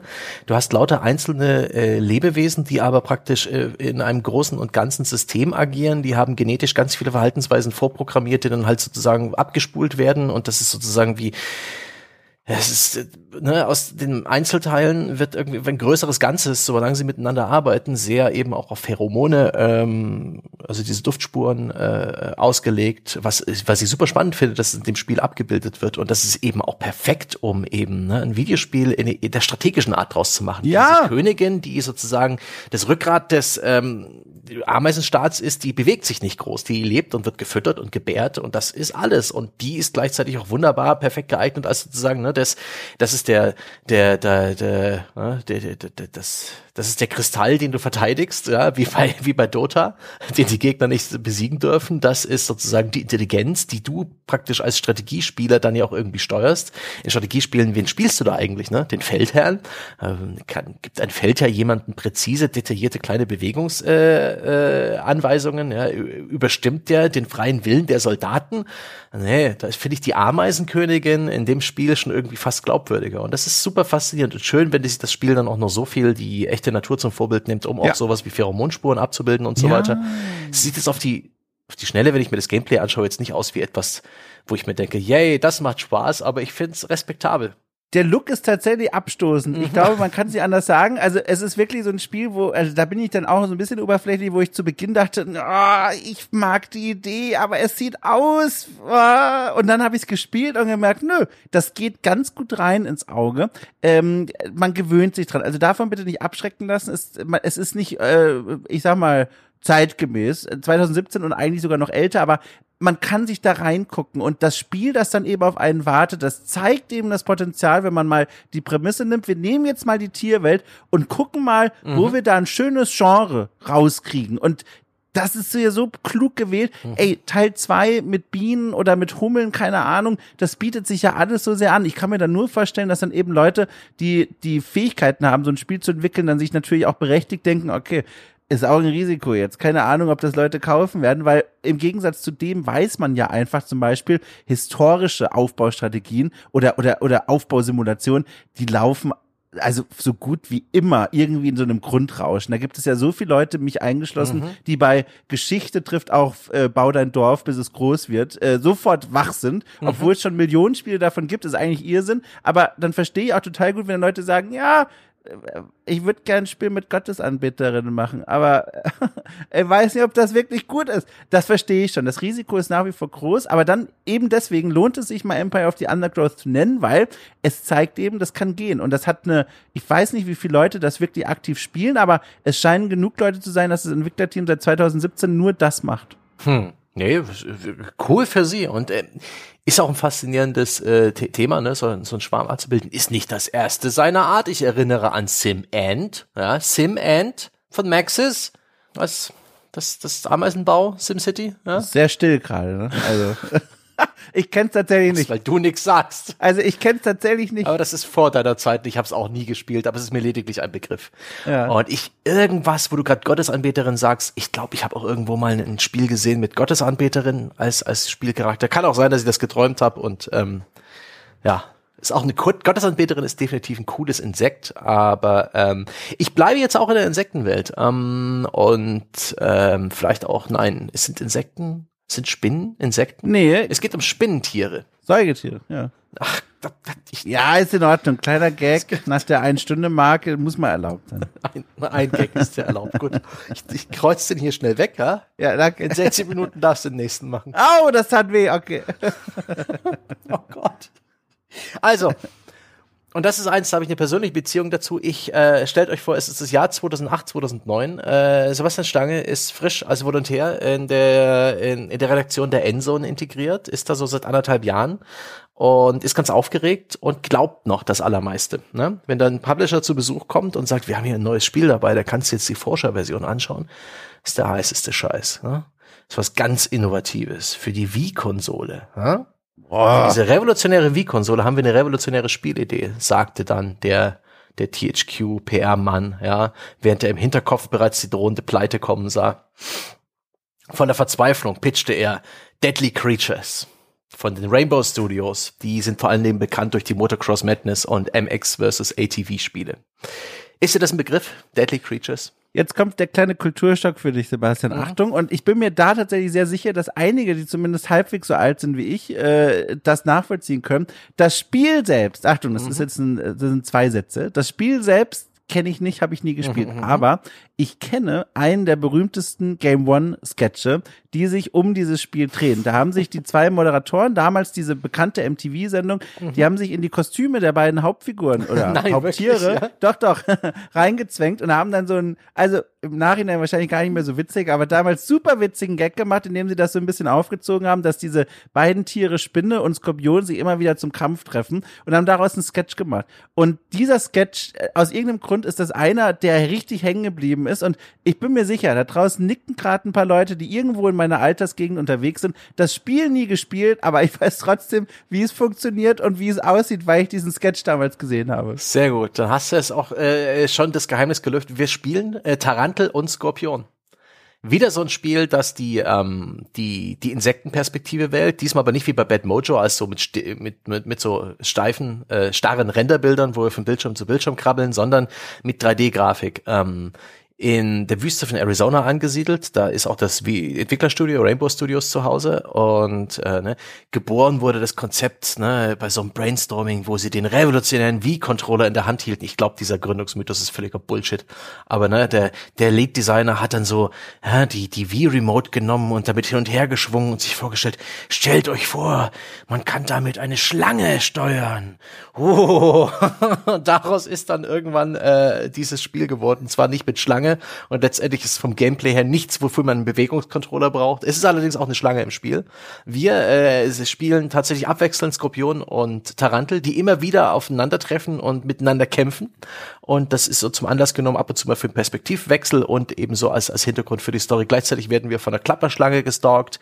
Wir kämpfen gegen so ein Reptil, so ein Gila-Monster oder wie das heißt. Ähm, und vor allen Dingen, und das finde ich sehr, sehr schön, hier ist es wirklich ein Tier. Das sind Tiere, die haben keine, äh, keine, kein Bezug zur menschlichen Welt.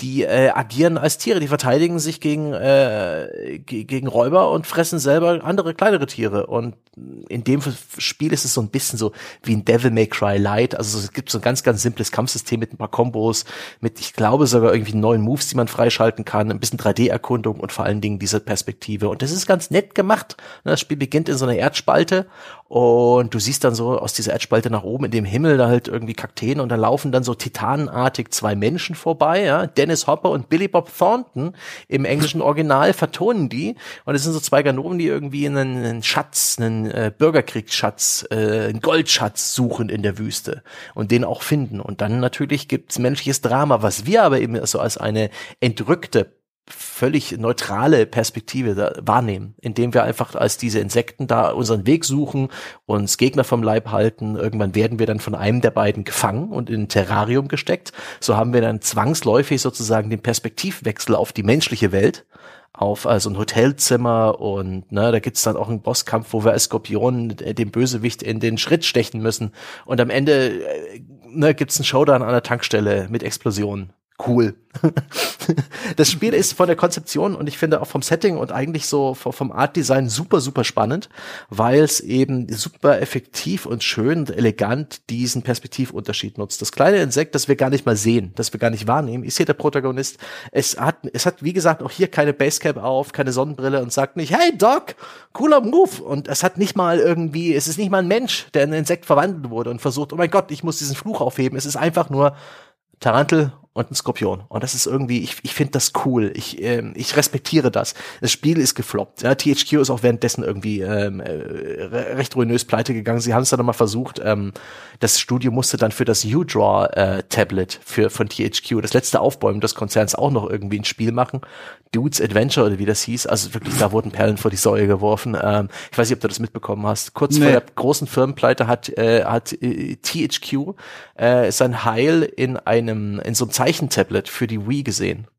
Das U-Draw-Tablet, ne? praktisch so ein Mal-Tablet wie so ein Waco, wo, was halt, ähm, heißt es, oder Wacom, was halt äh, Artists nutzen, um praktisch digital zu zeichnen mit so einem, äh, mit so einem Stylus-Stift. Ich habe tatsächlich nur, das ist mir entgangen. Ich mhm. habe damals mitbekommen, die haben versucht, zumindest einen Teil zu refinanzieren mit einem äh, Jurastudiengang, äh, Youth Law. Mhm. Äh, das war jetzt ein, die Stunde ist noch nicht rum. Ja, und das ist total, das ist wirklich echt, echt schlecht gewesen. Also ich kann da nicht drüber lachen. Ich möchte das jetzt auch nicht weiter kommentieren. Oh, mir ist richtig schwindelig. ja, das glaube ich, ja. Offensichtlich ist hier irgendwas, sie sollte den Krankenwagen rufen. Das ist ein Schlaganfall, Dom. Nee, hör auf. Schlag. Heb mal, heb mal beide Arme gleichzeitig. Kann Geht ich das? nicht. Ja? Ich lieg eh schon. Ich, ich habe am Wochenende Geburtstag, dann wird's wieder ein Jahr mehr. Na, jedenfalls, Ah. äh, Entschuldigung, ich wollte nur einen kleinen Gag reinbringen, um die Leute wieder aufzuwecken. Bitte weiterführen im Referat äh, Rainbow. Äh, Naja, also, äh, also die, die mussten dann, also dieses Tablet wurde angekündigt, ne, als Heißversprechen, die Wii war ja diese revolutionäre Konsole und die haben sich aber gedacht, okay, da bringen wir jetzt dieses revolutionäre Add-on und erschließen uns damit einen 9 Millionen Markt und letztendlich war das der billigste China-Schrott. Ich habe das in der Hand gehabt und habe in, innerhalb der ersten 30 Sekunden festgestellt, was? Es gibt keine verschiedenen Druck, Druckpunkte, sondern bloß an und aus und damit war das Ding auch direkt gestorben. Es waren, ich glaube, es gab vier Spiele dafür. Das Ding ist sofort gefloppt, THQ ist kollabiert und der Rest ist Geschichte. Und jetzt wiederholt äh, der, der konkurswahre Aufkäufer Nordic Games, äh, THQ Nordic und inzwischen Embracer wiederholt denselben Move und äh, implodiert gerade. Oh Mann, Geschichte wiederholt sich. Aber ich bin abgewichen. Deadly Creatures. Schön. Äh, ich ich finde das irgendwie clever. Ähm, äh, weniger Gedankenspagat als ähm, Bad Mojo. Äh, eine schöne Perspektive, eine, ein geiler Pitch. Die Ausführung ist auch solide, ist, das hat bloß niemand gespielt. Und die Wii ist die völlig falsche Plattform. Die war ja zur Release bereits technisch veraltet. Ein Spiel wie dieses, äh, was man, wo man echt keine Bewegungssteuerung braucht, hätte auf die ähm, Xbox 360 und die PS3 gehört, hätte bessere Grafik verdient, hätte irgendwie Hätte, hätte vielleicht sogar in diesen heutigen Indie-Markt gehört. Hätte für so 20 Euro bei Steam veröffentlicht werden sollen, als narrative Experience oder sowas. Ähm, ist einfach, äh, es war ein bisschen seiner Zeit voraus. Ich traue dem hinterher. Ähm, vielleicht liegt es auch daran, dass ich das halt so ein bisschen aus dieser ne, äh, naiven Volontärperspektive mitbekommen habe und war halt echt so ein bisschen gehypt. Na gut. Also ich habe tatsächlich nur zwei Gründe. Ich habe noch nie in meinem Leben eine Wii oder eine Wii U besessen. Ach gut. Äh, ist einfach Nintendo. Ich bin da, also ich hatte einen großen Sprung. Die letzte Konsole lange Zeit war Nintendo 64 gewesen und da habe ich vor einiger Zeit eine Switch Lite gekauft, einfach nur, weil ich einen Gameboy wieder wollte. Also es hat nur so halb funktioniert. Ähm, deswegen, das ging alles an mir vorbei. Aber wenn ich mal eine Wii U eines Tages besitzen sollte, dann würde ich gerne das nachholen. Ohne Witz, das steht ganz oben und Zombie U. Das sind die beiden Spiele, so. für die ich gerne mir das nachholen würde. Aber sonst, Zombie U wurde inzwischen auch portiert für andere Plattformen. ja, aber er will das ja auf der Original. Und das willst du nicht spielen, glaub mir. Und auch Deadly Creatures, mein Gott, du musst mir jetzt nicht hier Honig ums Maul schmieren. Ich habe gemerkt, dass du überhaupt kein Interesse hast an dem, was ich gerade erzähle. Deswegen bitte, ja, blamier dich mit deinem nächsten Spiel. Na, das ist ja jetzt aber, als würde ich ein, ein Schweineschnitzel ganz alleine essen müssen. Apropos Schwein. Ich habe da noch äh, ein Spiel entdeckt in meiner Liste, äh, das tatsächlich nochmal einen ganz anderen Aspekt aufmacht. Ich weiß nicht, wie viel du dazu beizutragen hast, aber ich fand es an der Stelle nochmal ganz interessant. Und zwar spreche ich natürlich von Frontschweine. Äh, das große Original, nachdem Worms sich irgendwann mal gerichtet hat. Äh, das Spiel erklärt sich von alleine. Russen und Amerikaner äh, und Preußen schießen aufeinander, aber in Form von Schweinen. Äh, das heißt, man steht in einer 3D-Umgebung herum, die, wie sie eben vor 20 Jahren aussah, kaum als solche zu erkennen ist. Und dort äh, schießt man sich eben auf den Trüffel oder wie man es bei Schweinen auch nennen möge. Und was ich an dem eigentlich so interessant fand, äh, wenn du in diesem Spiel, in dem, wie gesagt, Deutsche und Amerikaner und Russen und ich glaube auch Japaner, also zweite Weltkriegsfraktion, äh, wenn die sich, äh, wie die sich da auf die Nase schießen, da werden ganz viele so Länderklischees zitiert. Und ich sage extra Klischees, das eigentliche Wort wären rassistische Stereotypen, aber ich glaube, der Thread ist schon lang genug in Form zu dieser Folge, deswegen sage ich mal dieses Wort.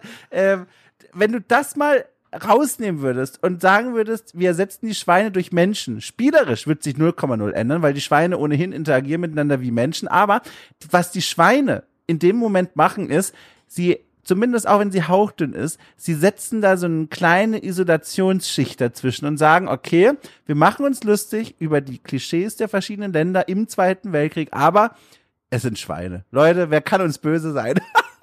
Ja, Und das finde ich so, das finde ich so faszinierend. Einfach nur, das ist nur so eine, so eine kleine Randnotiz eigentlich hier in diesem Thema, aber trotzdem äh, finde ich besprechenswürdig kurz, dass sobald man die Tiere da reinsetzt, verliert das zumindest eine Note an, ich weiß nicht, Schärfe, Brisanz und das rein psychologisch einfach, finde ich hochinteressant.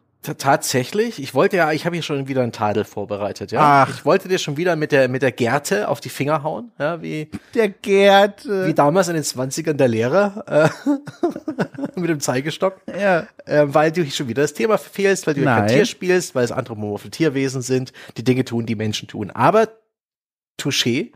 Zähneknirschen muss ich zugeben, dass du hier einen interessanten Punkt aufmachst, sozusagen der Anstrich, der, der, der Rollentausch, äh, ne, die, die Tierwelt als Feigenblatt, als, als Abstraktion, um ja. sich irgendwelchen äh, Vorwürfen zu entziehen. So ist es ja auch bei Worms eigentlich sehr effektiv. Da werden mhm. ja allerlei Gräueltaten begangen und es ist der größte, kindgerechteste Spaß, den man haben kann ja. mit Massenvernichtungswaffen. Ha finde das so faszinierend, wie dann der Mensch einfach tickt. Also das können wir alle an uns merken, wenn wir Frontschweine nehmen würden. Und wie gesagt, es ist also wirklich, ist halt damals so gewesen, aber ein zutiefst rassistisches Spiel. Wenn man das einfach mal machen würde, nur mit Menschen, ich hoffe ja doch, dass der Aufschrei da ein ganz anderer wäre. Aber bei Schweinen, selbst heute noch, fällt es schwer dann zu sagen, naja, es ist jetzt nicht einwandfrei, sondern der erste Gedanke ist, es sind ja Schweine. Und das ist so, das ist, finde ich, so faszinierend, einfach aus der Psyche heraus, dass das reicht, um dieses, um diese Wirkung und die Botschaft auf eine Weise zu entschärfen, dass man sich das ansieht und sagt, na ja, sind ja keine Menschen. Ne? Und das finde ich einfach interessant als Randnotiz. Ja. Obwohl es nicht zwangsläufig so ist, ne? Du hast so Trickfilme wie Animal Farm oder hieß das so? Ja, ja, ja, ja.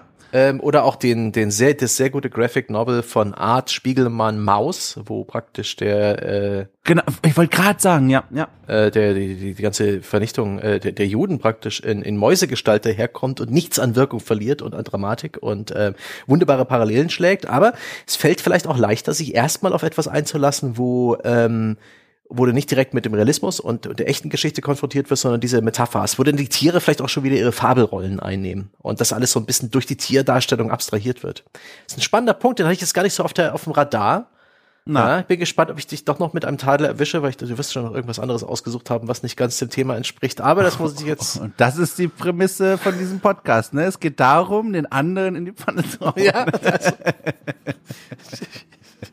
Sehr gut. ich freue mich aufs Quiz. Ich habe hinter den Kulissen Quizfragen vorbereitet, ja, nur ein ja. kleiner Spoiler. Und ähm, das wird dann meine. Rache an euch allen sein. Ja. Oh Mann, ey, dann wird alles zerbrechen. Ich merke ja. das jetzt schon. Da wird das ist dann wie, wie der, der, der dritte Akt des Films, wo sozusagen ich alle meine Spielsteine in, in Stellung gebracht habe und die Falle schnappt zu. Aber gut, das kommt später. Ich war, äh, ja, Bitte, also Frontschwein, ich höre schon, ich merke, das war jetzt so ein, so ein, so ein Inselreferat von mir. Mhm. Äh, einfach mal zu mitgeben an die Leute. Ich finde es auch einfach wirklich so als Thema zum drüber nachdenken, zum Sinieren interessant, was so, wie so der Kopf so tickt mhm. einfach, was man dann so akzeptiert, sobald es Tiere sind, obwohl es ganz klar einfach eine Menschengeschichte ist. Ich meine, da sind wir wieder beim Thema Fabeln. Das ist ja genau das Prinzip. Man erzählt Geschichten, die sich eigentlich drehen um das menschliche Zusammenleben, aber erzählt durch Tiere und schon setzen sich Leute an den, ans Lagerfeuer, die normalerweise sagen würden, ne, also hier, Politik habe ich kein Interesse, aber sobald Schweine die Uniform äh, des Nazis tragen, mhm. sagt man, ach guck mal, lustig. Das ist ja, das ist ja ulkig. Und ja. das fand ich so als Gedanken. Stimmt schon. Es, äh, wenn man das so, auch wenn es keine allzu clevere äh, Verkleidung ist, sobald das irgendwie verkleidet daherkommt, ist erstmal die, die, die Vorurteile und die Vorwände sind erstmal nicht mehr so stark, die man hat. Man lässt ja. sich da irgendwie leicht über, überrumpeln. Gibt ja auch so einige Strategiespiele mit äh, Tieren als äh, als Protagonisten und so weiter und so fort.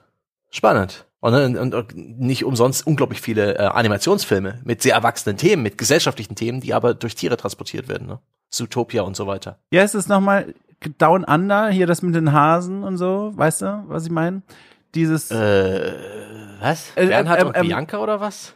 Nein, um Gottes Willen. Aber hier, Ciao und Kappa, nee, Kappa und Kakao, nee, ach Gott, nee, egal. Glaub, das kenne ich gar nicht. Kappa und Kappa meine ich, das ist das eine. Und das andere, aber was ich vor allem meinte, hochdramatische Produktion, großer Klassiker der Animationsfilmgeschichte, also jetzt ohne Witz, ähm, Down Under oder sowas, in dem diese Hasen und Kaninchen ähm, eine Reise antreten müssen. Ich glaube, es spielt in Australien. Und das ist ein hochbrutaler Film, da werden Kaninchen die, die Kehlen zerfletscht und es gibt, es gibt große politische äh, Diktaturen, die plötzlich errichtet werden in diesen Hasen. So ein bisschen wie Maus. Nur ein anderer Schauplatz, aber die Ernsthaftigkeit, die hier verhandelt wird, ist super auf einer ähnlichen Ebene. Äh, das geht in eine ganz ähnliche Richtung. Da sind es eben die Hasen und Kaninchen, ähm, aber im Grunde wird auch eine Geschichte von politischen, äh, von politischen äh, Systemen erzählt.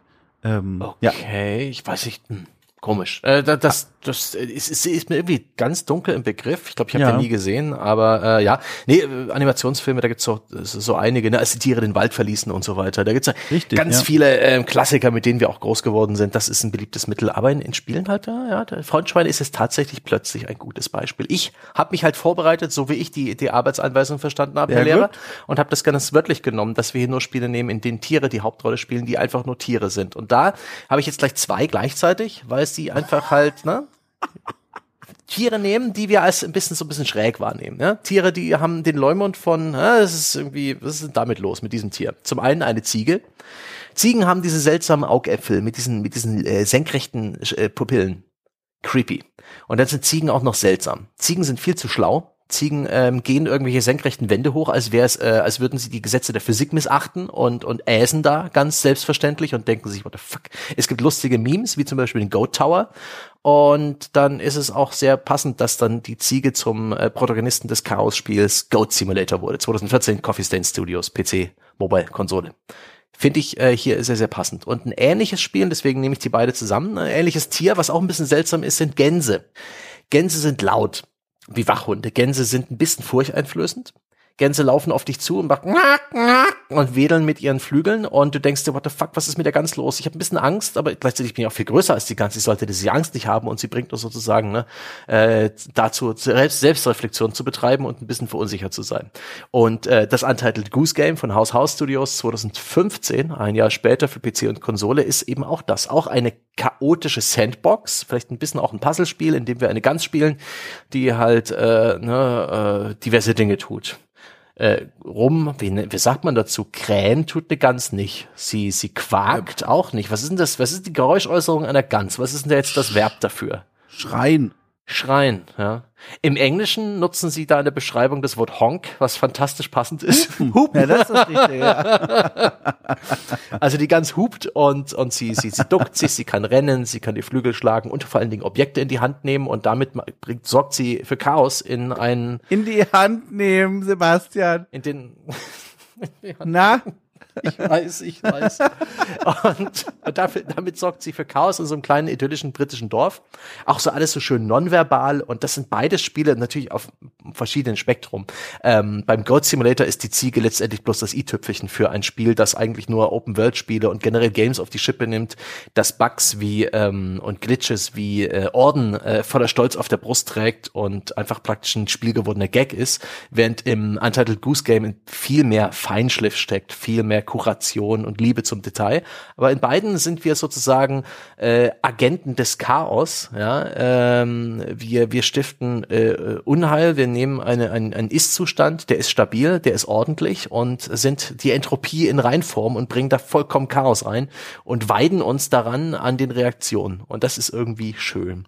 Super simpel, ist vielleicht auch nicht das allerbeste Beispiel für, für, die, für die Aufgabenstellung, aber ich, ich habe großen Respekt vor beiden, weil sie auch so, so so, so, so selten sind Spiele dieser Art, wo wir einfach ein Tier spielen und, und damit Chaos verursachen. Und eben in beiden Fällen, finde ich, ist es auch irgendwie sehr gut getroffen. Die Wahl des Tiers und auch die Inszenierung. Im Goat Simulator völlig bescheuert mit dieser langen Zunge, die an allen Dingen klebt. Nein, das ist nicht realistisch, aber Goat Simulator will auch nicht realistisch sein. Im, im Gegenzug in Untitled Goose Game einfach eine fantastisch animierte Gans.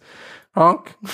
Ich finde, Untitled Goose Game und Goat Simulator ist so ein bisschen wie die Entscheidung zwischen äh, Shiggy und Klumanda. Hier spaltet sich die Menschheit und man kann dann ganz klar die Leute einteilen in zwei Kategorien, je nachdem, was man lustig findet. Ich bin äh, eher in der Kategorie Untitled Goose Game. Das ist eine Art von Humor, die also mich fertig macht im besten Sinne. Und der zieht sich vor allem daraus, ich habe darüber nochmal nachgedacht, weil das, was da passiert, man muss da ne, die Menschen schikanieren, Gegenstände klauen, irgendwie äh, Leute überlisten. Was da passiert, das läuft völlig frei von Mimik ab. Also die menschlichen Figuren, die haben keine echten Gesichter, also sie haben Gesichter, sie sind als solche erkennbar, aber So abstrakte Comicfiguren. genau, ne? Die haben aber auch, ähm, die haben eine sehr ausdrucksstarke Animation, Körpersprache. Genau, aber es gibt, gibt keine Mimik und die Gans sowieso nicht. Die Gans ist nur Schnabel plus der schwarze Knubbel, der das Auge ist.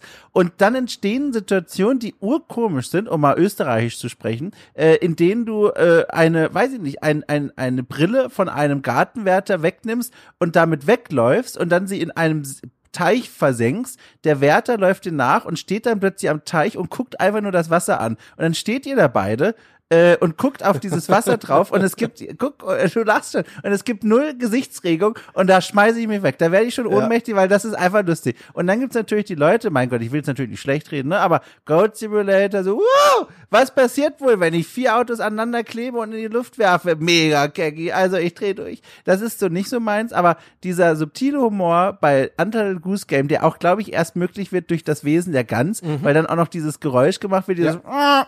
Das ist einfach, es passt alles auf so eine skurrile Weise zusammen. Schön. Mhm. Ist es. Und da, da ist auch ein Punkt, der, der ist vielleicht vielen Leuten gar nicht klar. Und das ist vielleicht auch gar nicht richtig, aber ich sehe die Welt so. Fuck, fuck Reality. Ich bin so. der Meinung, Körpersprache ist äh, die gemeinsame Sprache zwischen uns und der Tierwelt. Das ist uns bloß oft nicht klar. Ähm, dass Tiere eigentlich relativ sensibel sind auf das, was wir so tun, nicht auf das, was wir sagen. So viele Leute reden mit Tieren. Alter. Ich, äh, ne, so, man, man kennt ja, wenn man irgendwo wohnt länger, kennt man ja die üblichen Verdächtigen, gerade die Hundebesitzer.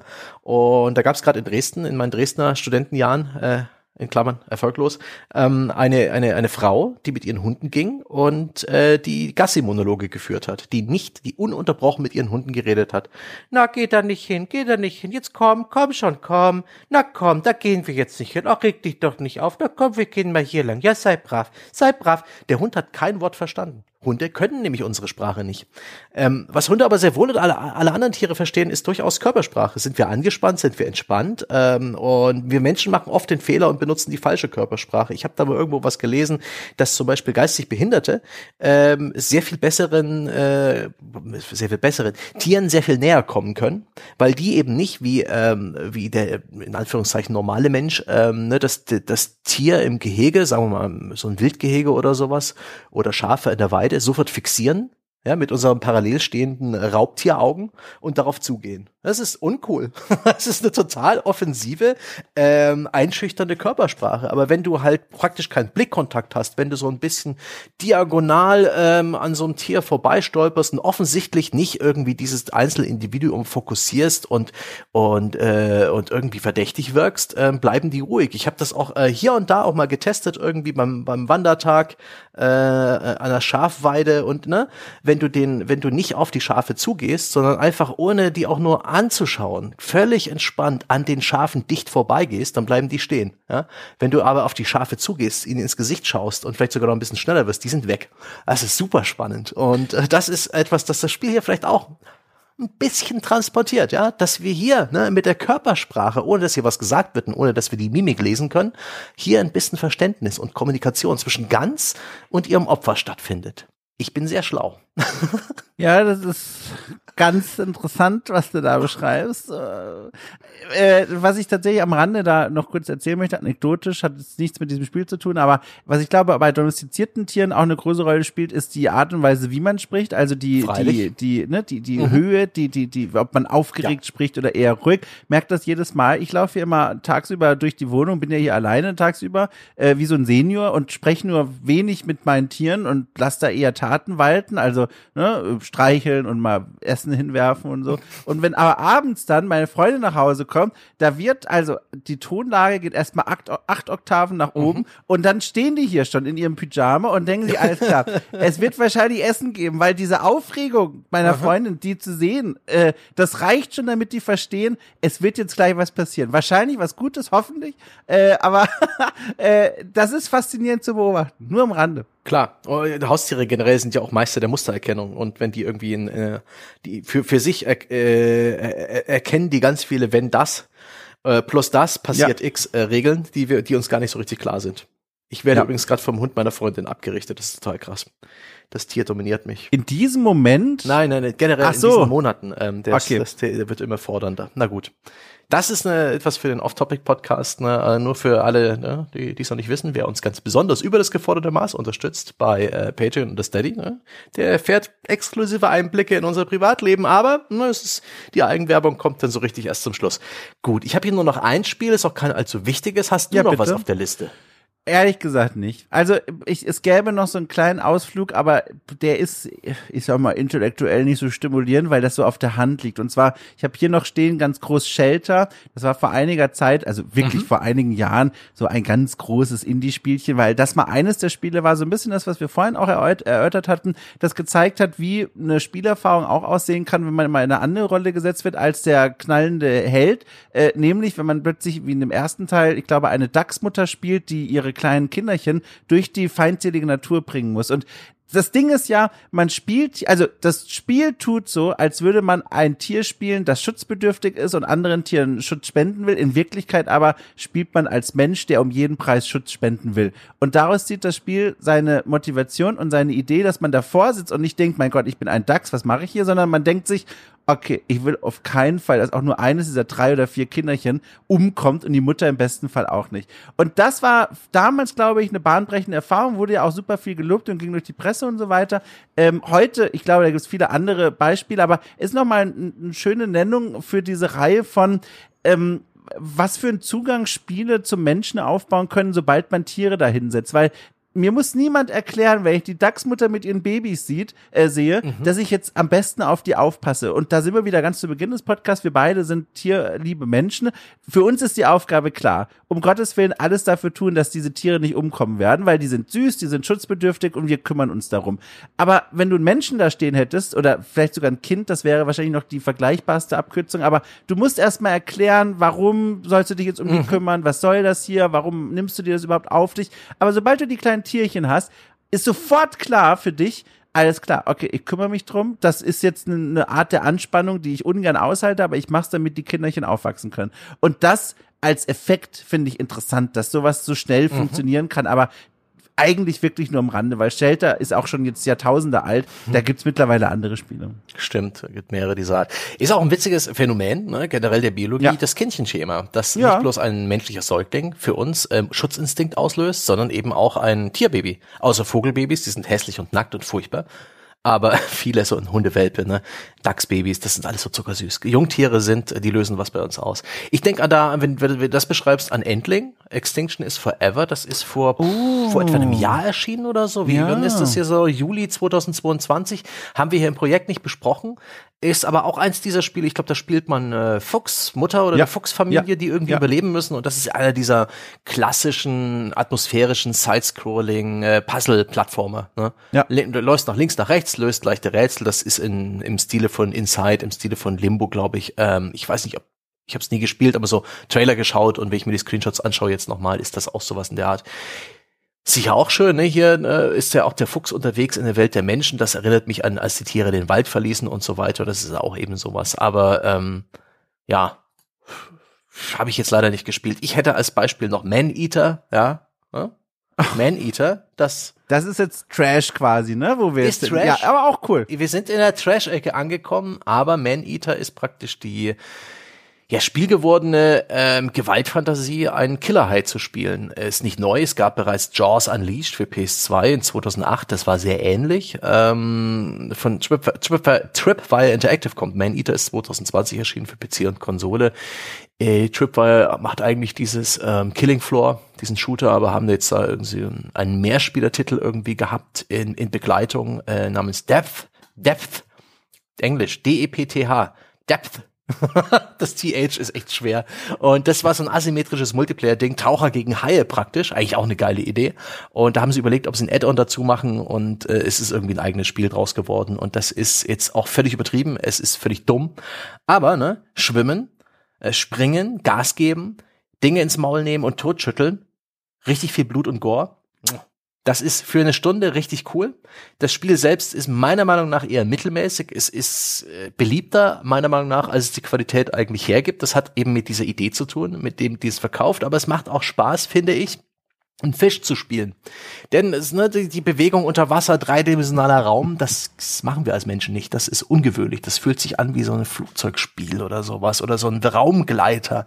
So dreidimensionale äh, Orientierung, das kennen wir so äh, im Videospielbereich auch erst seit einer Weile, seit Descent oder sowas äh, oder Terminal Velocity. Weiß nicht, wer es noch kennt. Das ist echt ziemlich faszinierend. Ich mag die Unterwasserwelt. Das Spiel hat echt gute Fische. Es hat äh, die korrekten, nicht unbedingt die korrekten Fische, aber schön animierte Fische in in schönen Biomen, in vielleicht der falschen Zahl und in der falschen Wassertiefe, aber es sind die korrekten Fische, die auch gut aussehen.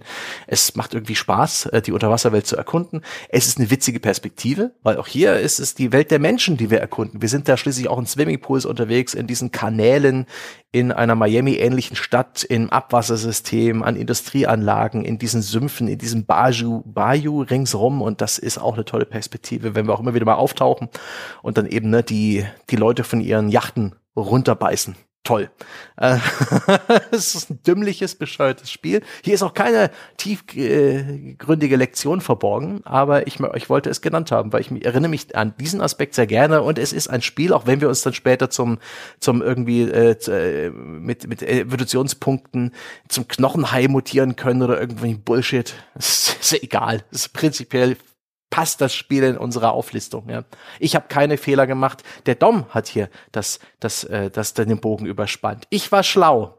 Ich bekomme jetzt bitte ein, ein Bienchen ins Mutti-Heft, Herr Lehrer finde das übrigens mit diesen, mit diesem Hai und all dem äh, ganz ulkig eigentlich so als Gedanken, weil zum einen, wenn ich nochmal kurz zum Horrorgenre hinschaue, mhm. sind so Tiere, Raubtiere wie zum Beispiel ein Hai, ja eigentlich, wenn man sich mal drauf einlässt, super bedrohlich, weil, also jetzt auch gerade so in Medien und all das, weil das sind nicht nur Kreaturen, die körperlich uns, wenn man im richtigen Element unterwegs ist, überlegen sind, sondern was ich vor allem dann so gruselig daran finde, es gibt ja auch keine Verhandlungsbereitschaft. Also du kannst ja nicht, äh, wie wenn ein Hai auf dich zuschwimmt, dieses berühmte Meme zitieren, let me tell you something, let me tell you something. Das geht nicht, du kannst die Situation nicht rauszögern, der wird dich fressen oder angreifen. Und das, finde ich, hat inhärent was Bedrohliches, wenn du mit was zu tun hast, das kein Interesse an Diplomatie hat, sondern einfach Hunger hat und dich fressen wird. Und gleichzeitig aber gibt es ja nicht besonders viele Horrorspiele, die ein Tier, ein Raubtier zum, also ohne Übersinnliches oder so, einfach nur das zum Gegenspieler machen. Und ich glaube, das liegt daran, dass da kann man so einen schönen gesellschaftlichen Bogen draus ziehen, dass wir einfach jetzt aktuell in unserer Zeit, mhm. äh, in der wir uns befinden, als Mensch einfach viel zu sehr längst des Wissens innewohnen, dass wir einfach in unserer technokratisierten Gesellschaft keine Angst vor solchen Tieren haben müssen. Das ist mhm. völlig außerhalb von unserer Wahrnehmung. Wenn man an Hai denkt, denke ich sofort an Harpunen, an irgendwelche Erforschungskäfige, in denen man sicher drin steht, an Glück, keine Ahnung. Ich nehme so ein Tier nicht als bedrohlich wahr. Diese Sache ist komplett anders, wenn du mich jetzt ins Mittelmeer reinschüsst und sagst, so viel Spaß, wir sehen uns in Nordafrika oder irgendeine andere Küste, die du zuerst erreichst. Das ist anders. Mhm. Aber jetzt hier vom Bildschirm fehlt der Moment des, okay, ich kann mich drauf einlassen, Angst vor so einem Tier zu haben, weil das zum einen völlig raus ist von meiner Lebenswelt, ich habe mit Haien nichts zu tun und zum anderen dann in uns allen dieser sozialisierte Glaube innewohnt, wir sind einfach die Krönung der Schöpfung. Es ist Quatsch, aber da schwingt so ein Selbstbewusstsein mit, dass man auch keine Angst vor einfach solchen Tieren mehr hat. Und das ist so als Gedanke einfach vielleicht so mit dem ganz interessant, warum ich glaube, dass solche, dass es keine Horrorspiele gibt ohne übersinnliche Elemente aktuell, die einfach nur ein Raubtier irgendwo platzieren und sagen, so, lauf doch weg vom Puma. Und das ist, finde ich, ne, ist interessant. Ja, ist generell witzig, wie wir als Menschen, ne, äh, sind unsere eigene Spezies und dann haben wir noch die Tierwelt und die sind eigentlich nicht mehr oder weniger wert. Ne? Wir haben unsere, unsere domestizierten Tiere, die haben wir selbst gemacht, die haben irgendwie einen gewissen Wert, aber wir unterscheiden zwischen den guten und den schlechten Tieren. Ne? Die hässlichen ja. und die niedlichen.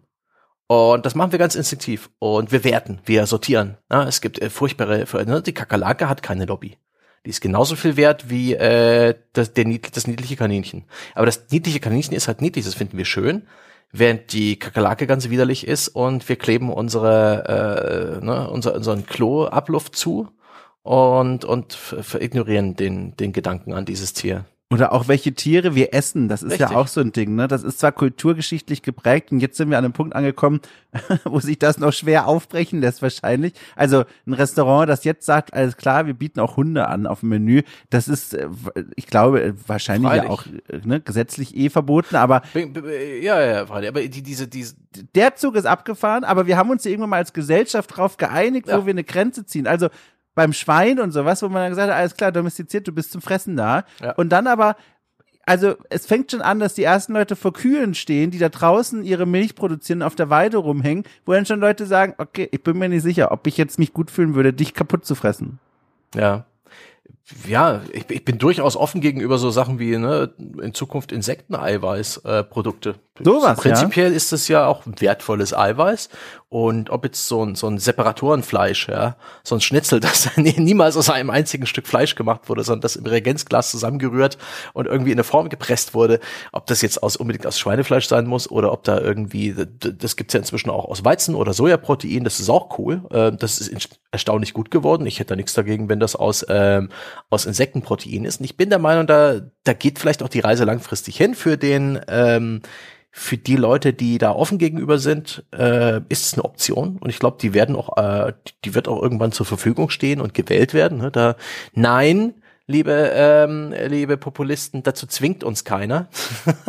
Aber ich glaube mhm. da durchaus an Sogeffekte und äh, an, an Fortschritt in der Richtung. Das wäre zumindest mal ganz schön, ganz schön spannend und interessant in der Zukunft. Aber ähm, ja, und generell, ne, wenn wir über Tiere reden, eine Statistik, oh Gott, ich weiß nicht, ob ich auf die Schnelle finde, aber ähm, äh, der größte Teil der Tiere da draußen in unserem Land, wenn man so darüber nachdenkt, ne, Tiere, die Natur und so weiter, äh, forget about it. Äh, die, die meisten Säugetiere auf der Welt, die aller, allermeisten Säugetiere mit, mit Abstand, über 90 Prozent sind der Mensch und äh, domestizierte Tiere. Es gibt gar nicht mehr so viel Natur, wenn man das in Tonnen umrechnet, in Biomasse es ist ähm, sehr, sehr wenig geworden. Ähm, das, man denkt immer so, ne, da draußen, wir, ich wohne in, der, in, in, ich wohne in einer Wohnung und in meinem, in einem Haus, in einem Ort. Und da draußen, wenn ich diesen Ort verlasse, da beginnen dann die Felder und dahinter kommen die Wälder und da ist die Natur und das ist das meiste auf der Welt. Ne, sorry, nicht auf Land. Am Land äh, hat der Mensch so ziemlich alles bis auf die Nationalparks und die paar Wälder, die auch bewirtschaftet werden, äh, in, für sich äh, hingenommen. Und ähm, ich glaube, das ist eine dieser großen Wahrnehmungsdissonanzen da draußen, dass man sich vorstellt, dass es da draußen ganz viele wilde Tiere und Natur gibt, weil man sie halt in den Medien sieht, in den Dokus, in den schönen, toll gemachten äh, ne, Planet Earth und so weiter. Die BBC bringt uns die Natur nach Hause, ist der absolute Wahnsinn, aber es ist, äh, ist das diese, diese Ausnahme. Da müssten wir vor jedem, vor jeder BBC-Doku müssten wir uns äh, drei Stunden lang Kuhstall und eine Stunde Schweinestall anschauen, damit es ungefähr wieder hinhaut. Ist das nicht eine schöne Note, um zu enden?